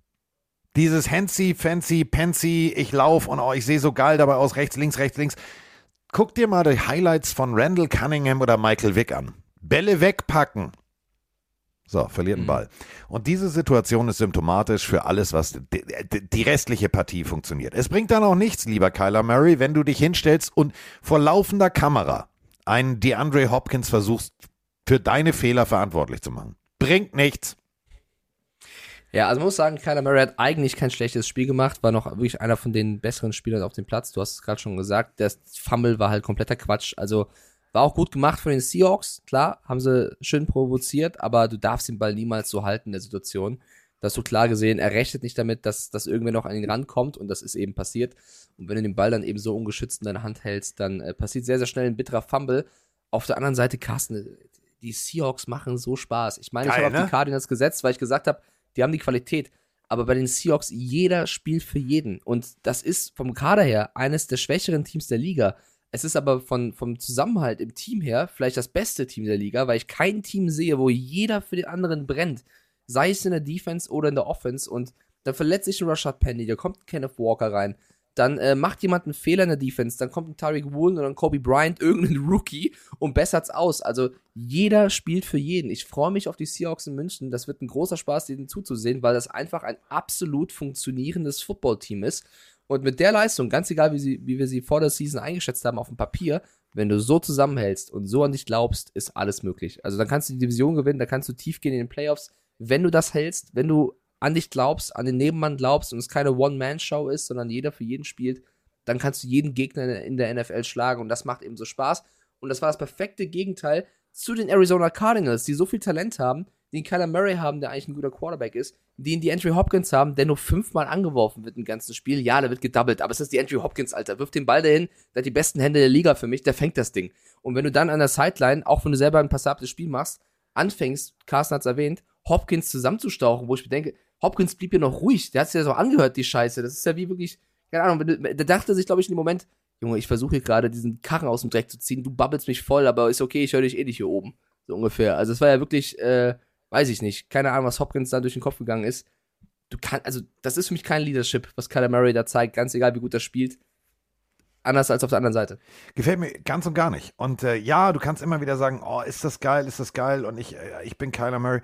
Aber guckt euch bitte wirklich nochmal im Highlight nur dieses Fumble an. Es ist sein eigener Fehler, den Ball nicht richtig, mit Ja, einer. Hand. Er hält ihn nicht mal im Arm, er hält ihn in der Hand. Und das macht er bei jedem Scheißlauf. Und ich schwöre dir, das wird noch mindestens drei, vier, fünf Mal passieren, weil, äh, wenn du dir die Wiederholung anguckst, es ist nicht mal der Defense-Spieler, der wirklich den Ball komplett rausschlägt, sondern er hat ihn einfach in der Hand und er haut ihn mit seinem eigenen Oberschenkel raus. Das wird auch immer wieder Ja, also passieren. der- es nervt. er tickt den eigentlich minimal nur am Ellbogen an und da er eben so laissez-faire den Ball hält, reicht das, um ihn zu verlieren. Da bin ich voll bei. Das ist so ein bisschen symptomatisch für das Murray-Spiel. Es ist zu leichtfertig tatsächlich, wie er, wie er sich hier und da präsentiert, auch wenn er insgesamt es nicht schlecht macht. Ich nehme aber wieder in die Kritik auch Cliff äh, Kingsbury rein, weil ich verstehe auch nicht die, die, die Plays, die gecallt werden. Also du hast einen Andrew Hopkins, versuchst aber selten tief zu gehen, machst nur Screenplays. Nur und die Seahawks- 262 Yards. ja, die Seahawks stellen sich irgendwann darauf ein. Also, ähm, das war offensiv auch zu wenig, was, was, was der Plan war. Gegen eine gute Seahawks-Mannschaft, muss man dazu sagen. Aber du hast einen Hopkins, du hast einen Ertz, du hast einen Moore, du hast einen Connor, da, da muss, du hast einen Robbie Anderson, den ich seit Wochen seit dem Trade gar nicht sehe, wo ich denke, yo, Robbie, du bist es. ähm, Den ich in meinem Fantasy-Team habe. Ich würde euch gerne mal kurz äh, sagen, wie viele Punkte ich mit ihm verdient habe. Es ist ein Albtraum. Es ist ein Albtraum. Es ist ein wirklich, also ich, AJ Green habe ich auf der Bank gelassen. Okay, das äh, war jetzt auch nicht schlecht, denn der hat auch äh, sage und schreibe null Punkte gemacht. Ganz toll. Und ja. Robbie Anderson. Eine absolute Bereicherung meines Teams. 0,10. Ja, es tut mir sehr leid für dich, 0,10. Carsten. Ja. Die stehen 3-6, die Cardinals. Und wenn man ehrlich ist, die haben auch so Spieler gegen die Raiders knapp gewonnen. Ja. Besser dürften sie mit dem, was sie zeigen, nicht stehen. Besser müssten sie aber eigentlich mit dem, was sie haben, stehen. Und Murray sagt nach dem Spiel, wir spielen einfach schlechten Football. Die Art und Weise, wie wir spielen, ist kein siegbringender Football, also Winning Football. Und das ist eben das Resultat, was du bekommst, wenn du so spielen lässt. Das ist ja auch ein verbaler, Das ist eine Ohrfeige. verbale Schelte zum Coach, wo du selber aber auch mit dazu beigetragen hast. Mir gefällt es ganz und gar nicht, was bei den Cardinals abgeht. Ich finde, da laufen so geile Typen rum mit Buddha Baker, mit JJ Watt, mit Isaiah Simmons, mit äh, DeAndre Hopkins. Und sie spielen diese Art von Football, weil eben der Leader fehlt auf Coach- und Quarterback-Position. Aber hat sich glaube, den Arsch vergeuden reagieren. Ja, da muss, da, da, also da müssen, ich glaube, da muss mächtig was passieren, damit es besser funktioniert, weil der Roster gibt's her. Aber Ich lass uns doch mal über die, die Richtung. lass uns doch mal über die wirklich gute Leistung der Seahawks sprechen. Denn Geno Smith 275 Yards, zwei Touchdowns, eine Interception. Ja, so, aber die Werte dieser, dieser Offensive sind einfach beeindruckend. 421 Yards, Total Yards, gegen 262 auf Seiten der Cardinals. 27 First Downs. Wäre ich Tom Brady und wäre ich die Buccaneers, Alter, würde ich mir erstmal vorher mindestens drei, vier Maß reinlöten, wenn ich in München gelandet bin, um irgendwie einigermaßen schlafen zu können, trotz Jetlag. Denn das wird echt eine harte Nuss. Du hast es gerade gesagt. Als Kyler Murray vor der Halb Halbzeit den Ball verliert, guckt euch nochmal das Highlight an. Eins, zwei, drei Seattle-Spieler springen Richtung Ball. Wo kommen die her? Das ist wirklich komplette Mannschaftsleistung und das ist geil zu sehen. Und das wird, wird kein Walk in the Park für die Buccaneers. Nee, auf gar keinen Fall. Also ich wollte noch abschließend bei den Cardinals sagen, für mich Cliff Kingsbury jemand, der nächstes Jahr kein Coach mehr sein wird bei den Cardinals, wenn es so weitergeht. Uh. Und zu den Seahawks, ja, ich, mir reizt so langsam, ehrlicherweise. Und auch dieses äh, Verhalten an der Sideline ist für mich Ja. mehr Show als sein. Ähm, Weil er, und noch bei den Seahawks, ja. Äh, Da, um, um dich dazu unter den Arm zu nehmen und nochmal höher zu heben mit deiner Aussage. Das, was da passiert zwischen Kyler Murray und DeAndre Hopkins, ist in der Seitenlinie. Das kriegt er mit. Du siehst ihn im Anschnitt, wie das Gespräch an ihm vorbeigeht. Da hast du Gottverdammt dich umzudrehen und zu sagen, so Kyler, Fresse halten jetzt, hinsetzen, Schnauze. Und nicht, ja, ich halt mal, äh, ich mache jetzt mal einen coolen Blick in die Kamera. Warte mal so. Okay, jetzt geht's hier weiter. Nee, du musst auch dein Team als Coach führen. Wenn du merkst, du hast keinen Leader, du hast keinen, keinen Quarterback, der mit konstruktiver Kritik oder mit, mit, mit Führungsqualität vorangeht, sondern da rummuckst, dann musst du in dem Moment mit der flachen Hand auf den Tisch hauen und sagen, so Freunde, alle Mann jetzt Fresse halten, wir gehen wieder auf den Platz und spielen Football. Also ich glaube, wenn Jared Goff so Amon Ra behandelt hätte, Hätte Amon Ra Dan ihm so eine, so eine geschellert. Ja, nee, nee, oh, oder Dan Campbell, Campbell, hätte kurz den Kopf über die Gatorade-Tonne gesteckt. in den Schwe Schwitzkasten genommen, Schweißkasten wollte ich sagen, in den Schwitzkasten genommen und ihn kurz mal angehoben, den Boy. Also, ähm, ja, da fehlt, ich sag's ja immer wieder, es fehlt auf jeden Fall da Leadership in diesem Team und deswegen spielen sie so, wie sie sind. Und die Seahawks, du hast gerade vor, wie Dan Campbell an der Seitenlinie steht und, wie du gerade Goff. sagst, den armen Jungen unterm Arm hat. So wären die Defense auch. das. So komplett unterm Easy. Arm. Du siehst nur Easy. den Kopf. Du siehst Ja. den Kopf von Jared Goff, der so leicht dunkelrot anläuft. Und er immer sagt, so, guck dir das an, so spielt man Offense. Tatsächlich, ich würde es ihm zutrauen. Ja, so ich auch, Coach. ich Äh, auch. Die Seahawks, ich nochmal abschließen, weil du sie gerade gelobt hast, Geno Smith auch äh, so viel Kritik am Anfang eingesteckt, spielt tollen Football. Die Seahawks in der Verfassung, mit der Mentalität, können jedes andere Team in der Liga schlagen. Und das ist so eine geile Geschichte, weil es keiner vorher gedacht hätte. Deswegen freut mich das so. Und Grüße gehen raus an alle Experten, die gesagt haben, ja, das ist ein Übergangsjahr und nächstes Jahr draften sie früh einen Ja, auch. Quarterback. Ja, aber die Auch brauchen keinen Quarterback. ja- die bra also ohne Scheiß, Ja. Geno Smith ist keine 86. Der spielt nicht im internationalen Rollator Bowl. Der kann noch ein paar Jahre spielen und das funktioniert richtig gut. Und ich glaube, das konnte keiner vorher sehen. Also weder wir noch andere Experten noch irgendwelche Seahawks-Fans, die haben ja selber gesagt, ihr habt recht. Also von daher, das ist Football, das ist die NFL, das lieben wir, dieses Unberechenbare. Geil. So, und äh, damit kommen wir zu, oh Gott, war das scheiße. Ähm, zur Partie des zweiten München-Teams, die Tampa Bay Buccaneers. Ehre erstmal raus an Ehre, wem Ehre gebührt. Also, Tom Brady hat Geschichte geschrieben. Mehr Game-Winning-Drives als Peyton Manning. Das ist schon mal das eine. Mit dem Game-Winning Drive habe ich jetzt gespoilert, aber ihr habt das Ergebnis ja sowieso sicherlich auf dem Zettel. Also 16 zu 13 gewinnen die Buccaneers. 100.000 Yards zusammengeworfen. Auch super. Aber wir haben zwei Nachrichten, äh, denn gefühlt 3,9 Viertel äh, hat Brady sich gesagt, auch Offense finde ich doof. So, ich drücke mal auf Play. Bei aller Liebe, Todd Bowles, das war nix. Playcalling war scheiße, Receiver lassen Bälle fallen. Zum Glück war Scotty Miller und zu noch da und zum Schluss unser Rookie-Tight End. Ja, geil. Kaum nimmt Tom Brady das Zepter mal kurz selbst in die Hand, kriegt man auch mal einen gescheiten Drive hin. Ich verstehe das einfach nicht. Wir sind nicht Playoff-tauglich. Das ist einfach Bullshit. Aber Alto Belli, wir haben den geilsten Panther der NFL. Respekt, Junge. Liebe Grüße aus Gelsenkirchen. Moin, ihr lieben Krabe hier aus Berlin. Sag mal, was war denn das mit den Bugs gestern? Da kriegen die 3,9 Quarter lang nichts geschissen, äh, können sich bei ihrer Defense bedanken, dass sie überhaupt noch im Spiel sind und dann der letzte Drive vom Allerfeinsten.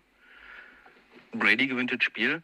Das ist ja irgendwie wie früher bei mir in der Schule, weißt du? Drei Wochen lang musst du ein Referat fertig machen, abend vorher, oh, upala, ist ja noch ja nicht fertig, muss ja noch anfangen. Äh, dann schnell hingerotzt und eine 2 Plus bekommen. Ich wünsche euch einen schönen Wochenstart. Bis dann. Hab euch lieb. Tschüss. Ich liebe heute eure Vergleiche.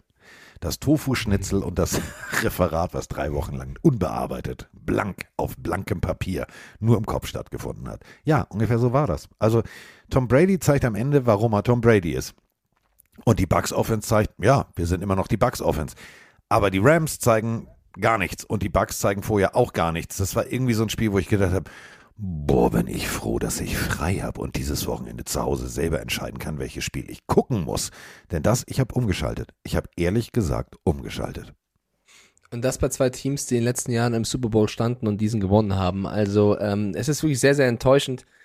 Äh, ich, ich, mich wundert es aber auch irgendwo nicht. Wir haben ja beide auch gesagt, das wird eher defense-lastig. Ich habe letzte Woche schon betont oder im letzten Podcast betont, dass es nicht an Tom Brady liegt und der wieder gut gespielt hat. Er hat ja nach dem Spiel auch die PK begonnen mit That was awesome, really awesome. Das fand ich sehr, sehr sympathisch.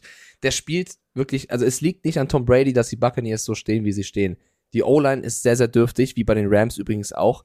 Receiver lassen Bälle fallen. Also ja, Scotty Miller hat am Ende das Spiel mitentschieden zum Positiven, aber hat vorher auch einen Ball fallen lassen, wo Tony Romo im On, glaube ich, gesagt hat, der wirft den Ball perfekt in sein Gesicht und er fängt ihn nicht. Also es sind äh, viele Situationen da, wo wo es eben nicht funktioniert bei den Bucks. Todd Bowles, ich verstehe auch nicht jeden, jeden Call. Es gibt auch manche Calls, die funktionieren eigentlich, aber wenn die Receiver den Ball nicht fangen, ich glaube, es gibt kaum ein anderes Team, wo so viele Bälle gedroppt werden wie bei den Buccaneers. Also es ist wirklich ein bisschen bitter. Dann musste Mike Evans, war da noch angeschlagen am Anfang. Also äh, die, die Defense der Buccaneers, der Touchdown von Cooper Cup, ja, schönes Play der Rams, schönes Play. Aber du siehst in der Wiederholung, wie der eine dem anderen sagt, nimm du ihn, ich hab ihn, so ungefähr. Und Cup läuft einfach durch, fängt den Touchdown und sagt Dankeschön. Also, äh, sie haben 16-13 gewonnen, sehr, sehr knapp, aber es gibt so viel, was bei den Bucks gerade nicht stimmt. Und auf der anderen Seite, wir müssen ja auch über die Rams reden, da laufen so viele Superstars rum, Carsten. Jane Ramsey, Aaron Donald, ähm, Cooper Cup. Das ist ja genauso. Also es ist ja wirklich das Spiel von den beiden Teams, womit am meisten Enttäuschung herrscht, weil die haben so viel Potenzial und sie rufen es nicht ab. Es ist nicht cool. Es ist überhaupt nicht cool, ähm, weil du siehst halt wirklich, dass da gewisse Dinge einfach in der grundlegenden, also die grundlegende Substanz einer Offense ist, du hast, ähm, du hast ein Playbook, in dem du natürlich versuchst, die Spieler, die du hast, gut aussehen zu lassen.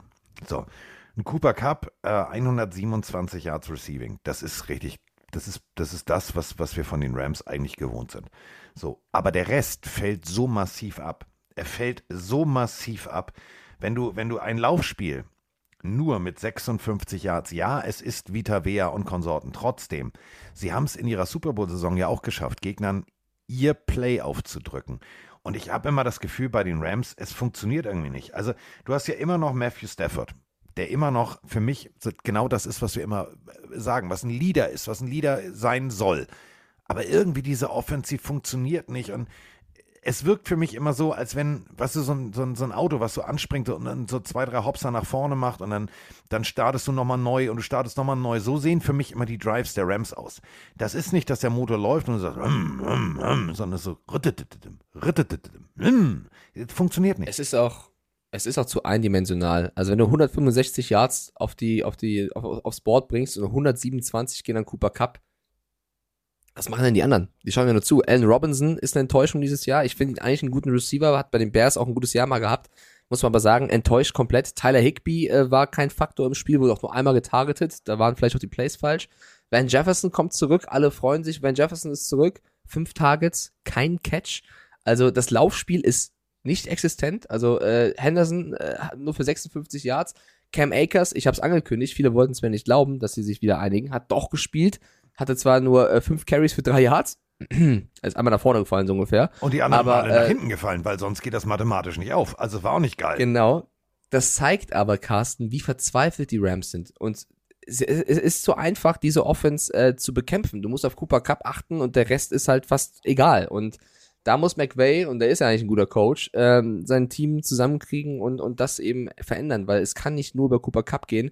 Wenn du gegen gute Teams spielst, stellen sie den zu und dann ist halt vorbei. Und da ist der Coach gefragt, da sind die Spieler gefragt, besser zu spielen. Und Cam Akers, ganz im Ernst, ich weiß, du willst weg, du bist unzufrieden, aber du wirst ein besseres Team finden, wenn du guten Football zeigst. Also es ist, Akers hat keinen Bock auf die Rams, die Rams haben keinen Bock mehr auf Akers. Es wird aber beiden helfen, wenn sie es zusammenraufen und was zeigen, weil dann kann er für einen guten Pick weg.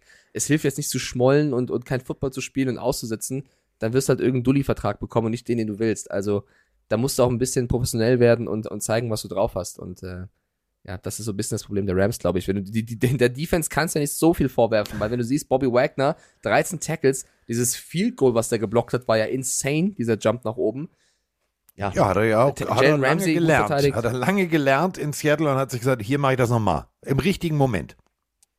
Ja, also ich bin von keinem anderen Team, glaube ich, so hart enttäuscht wie von den Rams, weil die bringen so viel mit. Sehr, sehr schade. Und man hört das nicht gerne, aber vielleicht dann doch mal über einen OBJ nachdenken. Also irgendwas musst du verändern. Ja, er kriegt noch ein bisschen Geld dann, ne? aber das funktioniert. Ähm, Ja, du musst halt irgendwas machen. Ja. Ne? Also Mac Emu schreibt gerade rein, er findet McVay überschätzt. Ich Nee, finde, es ist jetzt- das erste, Ja, ich, genau. ich auch nicht, es ist das erste schlechte Jahr unter McVay so richtig. Ja, er hätte mit Goff vielleicht auch gewinnen können, hat da im Super Bowl auch viele Entscheidungen getroffen, ist ein junger Coach, davon nicht vergessen. Aber ich würde nicht, ich finde ihn nicht überschätzt. Ich finde, was er letztes Jahr geliefert hat, mit einem geilen Team war überragend. Jetzt das Jahr ist das erste, wo er struggelt, so richtig struggelt und da muss er halt jetzt rauskommen. Wir haben äh, noch eine Frage äh, zu dieser Partie, denn ähm, wir sind ja auch immer so ein bisschen der Erklärbär hier. Hallo zusammen, der Stefan aus der Schweiz. Ich habe mir das Spiel Rams gegen Bucks angeschaut. Dabei ist mir aufgefallen, dass der linke Guard der Rams jedenfalls immer, wenn man es gesehen hat, vor dem Snap mit der rechten Hand meistens eine Bewegung von oben nach unten gemacht hat. Ist das ein Zeichen zum Start äh, des Plays oder ist das zur Verunsicherung des Gegners oder was ist das? Wäre super, wenn ihr mir dies beantworten könnt. Macht weiter so. Danke. Nicht nur von oben nach unten, sondern von rechts nach links oder von links nach rechts. Äh, Art der Kommunikation. Also du musst es dir ja so vorstellen. Du stehst da ganz außen mhm, mhm, mhm. und auf der anderen Seite ähm, hast du natürlich noch Teamkollegen. Du kannst denen ja schlecht rüberbrüllen, was dir gerade auffällt. Ähm, du hast den Center, der ist sozusagen die erweiterte Hand des Quarterbacks. Also der regelt für die O-Line den Verkehr. Der sagt zum Beispiel an, was für eine Coverage er sieht, was, was für, ein- was für ein, für ein Defense-Konzept er sieht in der Line. Ähm, und genauso ist es natürlich auch, dass die Guards und Tackles außen sehen, alles klar, bereiten die sich äh, vor, drauf zu stunten. Also stell dir einfach mal folgende Situation vor. Du ähm, stehst einem D-Liner gegenüber, der steht im Dreipunktstand und du siehst meistens an den Fingern, ähm, ob die Knöchel zum Beispiel weiß werden oder nicht. Hat er den Druck auf den Fingern? Geht er nach vorne? Geht er nach hinten? Wenn du siehst, dass die Finger so belastet sind, will er natürlich nach vorne. Also Druck. So, und diese Art der Kommunikation ist, äh, ist ein probates Mittel. Du winkst, du zeigst an, du machst Handbewegungen, äh, von wo du denkst, dass der Druck kommt. Äh, das ist nicht, um den Gegner jetzt Offside zu locken oder was auch immer, sondern es ist einfach nur, ich sehe was, was du nicht siehst und deswegen sage ich es dir nicht, sondern ich zeig's dir. Ganz einfach. Und vielleicht noch ein Wort zu OBJ, ähm, der jetzt im Podcast da war und vier Teams genannt hat, die wohl äh, jetzt im, im Rennen um ihn weit vorne sind, weil er nächste Woche wohl wieder spielen kann oder theoretisch spielen kann. Die Buffalo Bills, die Green Bay Packers, die Dallas Cowboys und die New York Giants. Vielleicht sollten die Rams nochmal sich überlegen, ob das vielleicht jemand wäre. Nein. Wahrscheinlich nicht, wahrscheinlich nicht. Nein. Äh, ich glaube wirklich, ich glaube wirklich, so ein OBJ, ein Ring hat er ja jetzt. So, wo ist die größte Wahrscheinlichkeit? Ja, ich frage mal kurz den Chat, be- bevor du sagst, Chat, wenn ihr OBJ wärt, wohin würdet ihr gehen? Jetzt gern du, Carsten. Buffalo. Ich auch. Du kannst dir sicher sein, dass, Packer, dass Packers machst dich kaputt. Bei Packer- den Packers, ma- Packers ist- da, da, da, da riechst du die Bälle, klar, du bist der Star, aber du machst dich kaputt, du wirst keinen Ring holen, gar nichts. Genau, so. Und Buffalo, du hast einen Von Miller, der garantiert 87 WhatsApp in den letzten Wochen geschrieben hat. Ey, OB, das ist geil hier. Ey, wir spielen richtig geilen glaub- Football. Ich glaube, Giants oder Cowboys könnte auch ein Gedanke sein, weil du in der NFC nicht ganz so krasse Konkurrenz Ja. hast, glaube ich, wie in der AFC. Ähm, Also wenn, da wenn du halt sagst, du willst Frage, in die die NFC, Giants, dann, dann nimm nicht die Giants, sondern dann geh zu den Cowboys. Ich glaube auch, und das wird halt den Giants-Fans wehtun, aber sind wir ehrlich, die, die kommen jetzt nicht komplett über ihr Passspiel. Natürlich könnten OBJ das beleben, aber wenn OBJ dahin geht, dann werden die Gegner den drei Defender auf die Füße stellen, Genau. dann wird er sich auch kaputt machen. Bei den Cowboys hast du noch einen CD Lamp, einen Gallup, da kriegst du mehr Plays. Das war ja auch bei den Rams der Faktor mit Cooper Cup nebendran. Naja, aber mal sehen. Ist spannend. Ich glaube, er wird auf jeden Fall liefern. Wer auch geliefert hat, war im ganz späten Slot. Ähm, also, pff. Tennessee Titans. Äh, äh, Ja. Also, Malik Willis. Brechen wir es bitte mal runter. 5 von 16, 80 Yards. Und dann verrate ich euch das Ergebnis. In Overtime gewinnen die Chiefs 20 zu 17 gegen die Titans. What? Malik Willis tat mir leid. Also, der, der war ja nur auf der Flucht. Es tut mir wirklich leid. Also, ja, er hat nicht den besten Football gezeigt. Ich glaube, Ryan Tannehill wäre genauso untergegangen. Der war ja nur, also er hat den Ball bekommen und ist weggerannt. Also, er hat, glaube ich, nicht einmal wirklich Downfield gucken können, sondern hat sich umgedreht und ist weggerannt, so ungefähr. Weil er wusste, die Defense kommt mit Druck. Ähm, und ansonsten hat er eigentlich den Ball an Henry übergeben, der ja auch zwei Touchdowns gemacht hat. Ich finde dieses Spiel oder generell der Spieltag hat gezeigt, dass die Top-Teams schlagbar sind, solange, also ich zähle die Titans, auch wenn sie 5-3 stehen jetzt oder 5-2 standen, nicht als absolutes Top-Team. Du kannst die ärgern, wenn du eben defensemäßig auf Zack bist und, und aufpasst. Und dass dieses Spiel in die Overtime geht und dann äh, durch drei Punkte entschieden wird, ist für mich zeigt für mich, dass die Chiefs angreifbar sind, auch wenn Mahomes dann äh, Kelsey zehnmal noch gefunden hat. Weil du musst die, du musst die, die Werte nochmal ganz kurz, um das, was du gerade Ja. sagst, zu unterstreichen. Malik Willis, 5 von 16 für 80 Jahre. 5 von 16. Und auf der anderen Seite sein Gegenüber, Patrick Mahomes, das musst du dir wirklich auf der Zunge zergehen lassen beim Spielstand 20 zu 17. Patrick Mahomes, 43 von 68 für Und trotzdem- 446 Yards. What? Wird das Spiel bei, wird das Spiel bei drei Punkten Overtime entschieden. Ja. Das ist wirklich, also wenn du da eine bessere Offense hättest. AJ Brown hat ja irgendwann einen Tweet abgesetzt, der die Titans ja verlassen hat mit, äh, ich glaube, der, der Kommentator hat gesagt, dass die Receiver nie open werden und deswegen Malik Willis nie einen findet. Und er hat nur kommentiert mit nie open und sein Twitter-Handle ist AJ always open. also, das ist so ein bisschen ein kleiner Diss an die Titans Receiver, da fehlt es auf jeden Fall. Also, äh, wenn nur Austin Hooper, O- Okonkwo und äh, Haskins und, glaube ich, noch Dontrell Hilliard einen bekommt, für minus vier Yards, dann ist das zu wenig. Also, ich glaube, in einer guten Offense hättest du die Chiefs hier schlagen können, weil Mahomes hat auch Fehler gemacht. Äh, Du, du, kannst, du kannst die Chiefs ärgern. Travis Kelsey mit äh, einem, einem klassischen Volleyball-Pritschen, also er will den Ball fangen, tippt ihn weiter, deswegen die Interception. Dann hat sich aber, und da muss man jetzt wieder Patrick Mahomes loben. Ich bin, nochmal, ja, Chiefs und überhaupt, und Carsten, du ne, machst hier Repräsentant, alles cool. Aber ich bin genauso kritisch. Aber auf der anderen Seite möchte ich Patrick Mahomes einfach mal loben. 63 Yards gelaufen, 6 Carries, ein Touchdown. Und zwar in so einem Moment, Two-Point. Digga, ich, jetzt mache ich's, jetzt mache ich's, durch die Wand. Die, die Two Points, das ist ein Leader. Und ich sag's nicht gerne, aber man muss auch die Referees hier wieder mit einbeziehen, weil die Titans, ich weiß, sie haben nur für 80 Yards geworfen und Mahomes 400 irgendwas Yards. Das hätte, also die eine Situation von Kelsey, wo es eine PI gibt für die Chiefs, hättest du theoretisch auch andersrum bewerten können. Für mich haut Kelsey gefühlt Ja. den Titans-Verteidiger auch weg. Dann wirft Kelsey einmal seinen Helm weg. Ja, dafür gibt's keine Flagge. Ich erinnere noch an AJ Brown, äh, an äh, DJ Moore, der, der für Helm abziehen außerhalb des Feldes eine Flagge bekommen hat. Hier wirft Kelsey seinen Helm weg. Es gibt keine Flagge. Das ist wieder so ein bisschen scheiße, weil jeder, jeder Panthers-Fan sagt, ey, ey, ey, hallo, wo ist die Flagge? Und das völlig vollkommen zu Recht, weil die Panthers haben vielleicht das Spiel auch mit verloren, weil Pinero dann das, das Field Goal nicht gemacht hat, Aber es äh, ist, er ein paar Yards kannst du dich daran erinnern, wo du noch gesagt hast, wie leid dir der Schiedsrichter im Arrowhead Stadium getan, getan hat, der schon kurz vor den Tränen war? Ja. Das wissen die Schiedsrichter natürlich. Nimmst du jetzt deine Flagge und wirfst die und entscheidest das Spiel, alter Falter. Ja, du musst dich halt entscheiden. Ja. Du musst als Liga sagen, So oder ist so. Helm ausziehende Flagge oder nicht. Ist das, also, du hast es im Arrowhead nicht so einfach, schon klar, aber also ich verstehe Titans-Fans, die sagen, Alter, wir spielen gegen die überragenden Chiefs. Wir halten die trotz der dürftigen Offense bei dem Punktestand und dann kriegen wir da keine Flagge. Da verstehe ich den Unmut.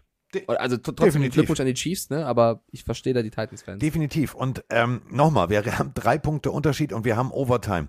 229 Yards Offense auf Seiten der Tennessee Titans, 499, ein Jahr zu wenig für den für für so einen Legenden, also wenn eine Rutsche, also wenn du 500 machst als Offense, dann gibt's schon mal ein Sternchen, äh, nicht nur bei uns hier bei der Pille für den Mann, sondern dann gibt's allgemein schon mal so dieses klassische Rekordbuch, guten Tag, 500 Yards musst du erstmal machen.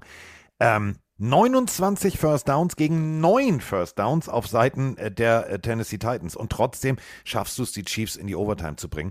Bedeutet, du spielst einfach mal geile Defense. Und äh, die Titans Defense, die hat mir echt gut gefallen. Gab zwei, drei Momente, wo ich mir wirklich Sorgen gemacht habe um die Chiefs Offense, weil sie ja so gewisse Dinge hat liegen lassen, die sie normalerweise als Selbstgänger irgendwie verwirklichen. Aber es war ein geiles Footballspiel. Wenn du schon, und das, das bringst du auf den Punkt, die, die Chiefs führen 9-0 und dann sagst du einfach, alles klar, komm, äh, Malik, bleibst mal an der Seitenlinie, wir stehen an der Goal-Line, wir machen direkt einen Snap auf Derrick Henry, der nimmt einfach mal einen Ball runter und geht im Fullback hinterher. Das war, das war, das war, das war Titans Offense. Und komischerweise funktioniert's.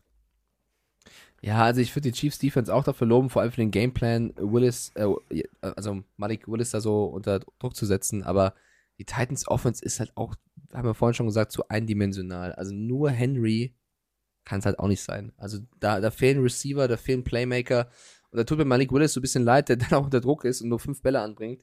Ähm, ich würde ihn da als Rookie Quarterback noch ein bisschen in Schutz nehmen und sagen, da hätte es auch jeder schwer. Also da fehlt es einfach an offensiver Power und auf der anderen Seite hat halt Mahomes A sein Talent, B als Running Back Edward Selaire oder Pacheco oder McKinnon, dann als Receiver Kelsey, Schuster, Hartman, äh, Wallace Scantling, Kadarius Tony. Also gefühlt kann der vierte Receiver bei denen der erste Receiver sein. Das, das merkst du dann halt Und auch. da müssen die Titans nächstes Jahr in der Draft so nachlegen, ähm, weil es einfach, du musst zwei, drei Playmaker haben. Du hast jetzt nicht die Möglichkeit im nächsten Jahr groß. Also ich habe mir die Free Agency mal angeguckt, wer könnte da kommen und was hast du dafür, also was hast du noch an Picks, was kannst du in die Hand nehmen? Ja, aber Schwierig, du Also, musst wirklich aufpolstern, massiv aufpolstern. Da müssen wir auch ehrlich sein, ähnlich wie bei den Packers, da muss sich unser Mitleid auch in Grenzen halten, wenn du einen Devonta Adams, wenn du einen AJ Brown hast und eigentlich weißt, was er kann und ihn abgibst, weil du das Geld nicht ausgeben willst oder anderweitig Genau. verwertest, dann darfst du dich auch nicht wundern. Nö. Verdienter Sieg der Chiefs im Endeffekt, haben sie dann äh, cleverer gemacht in der Overtime. Steht jetzt 6-2, die Titans 5-3, die Titans nächste Woche dann gegen die Broncos. Mhm. Mhm. Let's Und, ähm, let's ride, ich freue mich. Ich habe auch den NFL-Memes-Post gesehen, wo stand, äh, die Broncos haben gegen die Bye-Week verloren. Fand ich ein bisschen gemein. Äh, aber es waren ja auch sechs Teams in der Bye-Week. Die Browns, die Cowboys, die Broncos, die Giants, die Steelers und die 49ers waren in der Bye-Week. Ähm, die haben sich ausruhen dürfen. Und jetzt nächste Woche müssen wir das Donnerstag, oder diese Woche, das Donnerstagsspiel noch tippen. Ne? Ja, das müssen wir. Wir haben, also Ravens Saints ist ja heute Nacht, da haben wir schon getippt tatsächlich. Ich mache nochmal kurz auf. Ich glaube, wir haben beide auf die, nee, du hast sie auf die Ravens, ich auf die Saints, ist aber Sachen Tippspiel eh egal.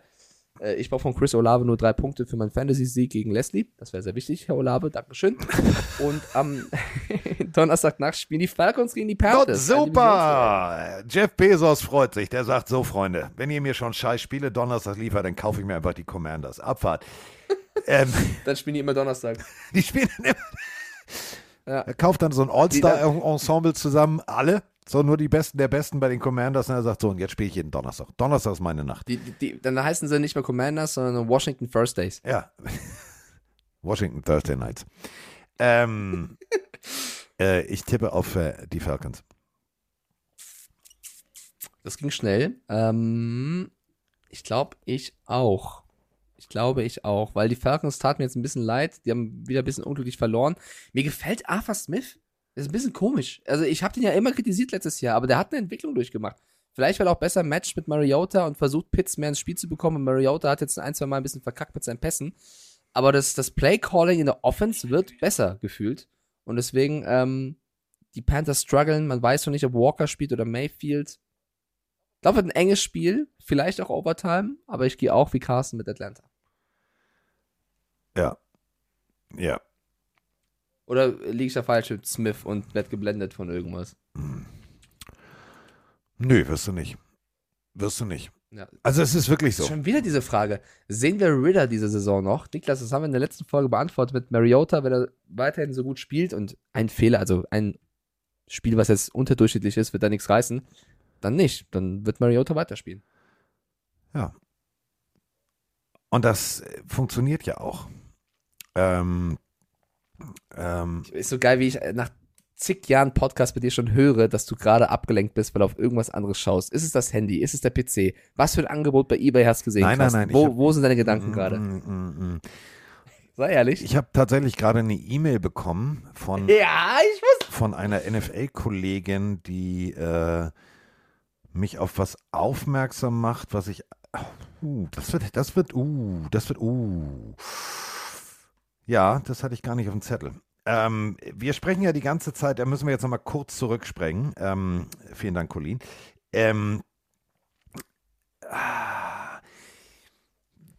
ja, hoffentlich nicht. Hoffentlich nicht. Ich meine das, ich meine das, ich meine das wirklich ernst. Wenn wir, ich, wir sind schon mal bei der nächsten Woche, ne?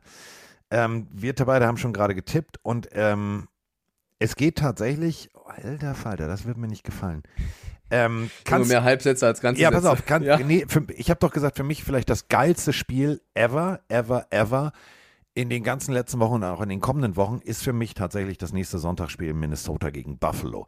Kannst du dich an den Moment in der Partie erinnern, wo ähm, sich Josh Allen mehrfach den Ellbogen gehalten hat? Ja, Richtung Ende des Spiels sah nicht so geil aus. Sah nicht so geil aus und äh, hieß äh, medically exempt, ähm, bla bla bla. Und er muss jetzt äh, laut Buffalo Bills noch zu einem Spezialisten. Oh, oh, wenn der sich verletzen würde, wäre das Deswegen, nicht gut. deswegen, äh, soll ich jetzt zwar nicht sagen, habe ich jetzt aber trotzdem gesagt. Nur weil Mike Aber- mich wieder erwischt hat. Die Pfeife. Aber Backup Case Keenum ist auch kein Blinder. Also das ist jemand, der kann auch mal ein, zwei Spiele übernehmen, sollte Und spielt gegen seinen haben. rein theoretisch. Also ich meine, Case Keenum war überall.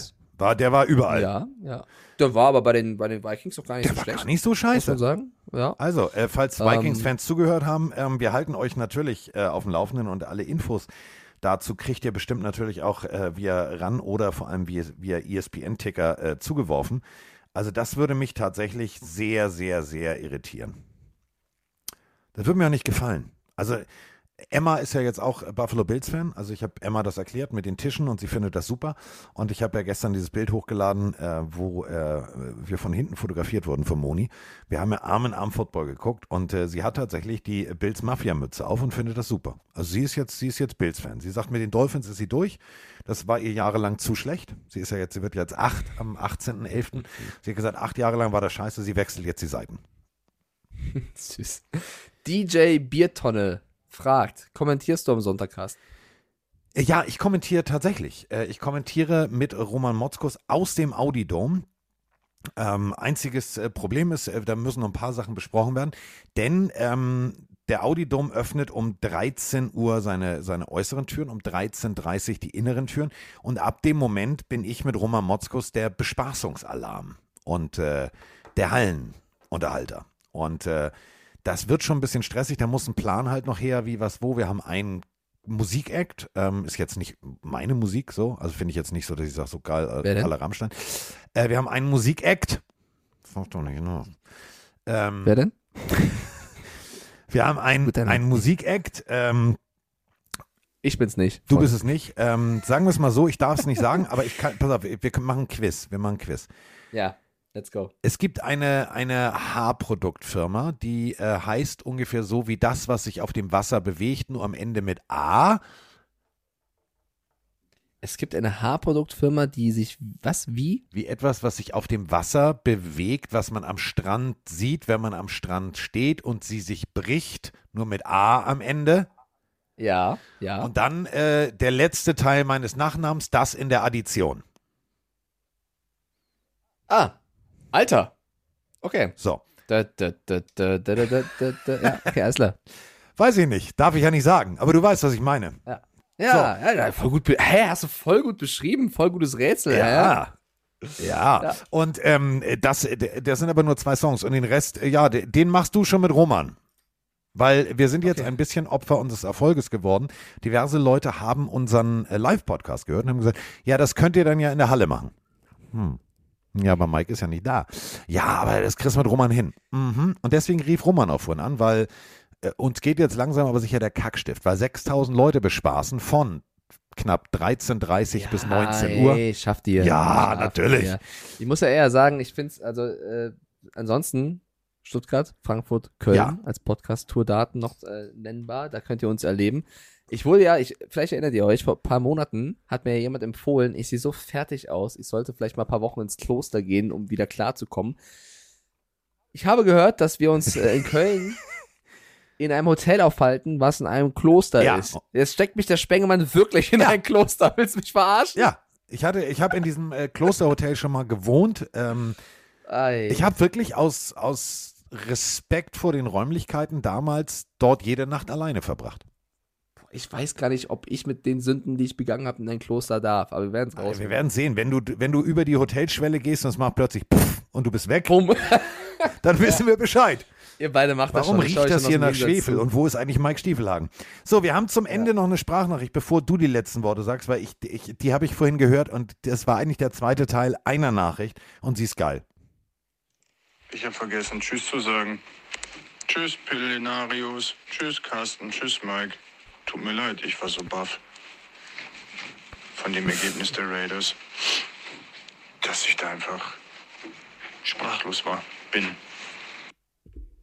Kann doch passieren, ist doch nicht schlimm. Der, der Junge ist clever. Der wusste, dass seine 30 Sekunden vorbei sind, hat dann aber noch eine gemacht und hat gesagt, ah ja, übrigens. Nein, das war, ja, du Jungs, hast ja die Nachricht von gehört. ja, Er war durch den Wind. Er stand im Wind. Und da hat er ja vergessen, okay, einfach okay. nett und höflich ja- Tschüss zu sagen. Finde ich, finde ich sehr, sehr nett. Übrigens, ich glaube, wenn ich explodiere, riecht es nicht nach Schwefel, sondern nach Jägermeister oder so, aber. Hoppala. Jetzt machst du schon Randale oder was? So, die letzten Ja, Worte gehören, die letzten Worte gehören wie immer dir. Und ich gucke jetzt nochmal auf den Tacho hier. Wir haben tatsächlich es mal wieder geschafft, zwei Stunden neun Minuten aufzunehmen. Also eine ganz kurze Folge. Hm.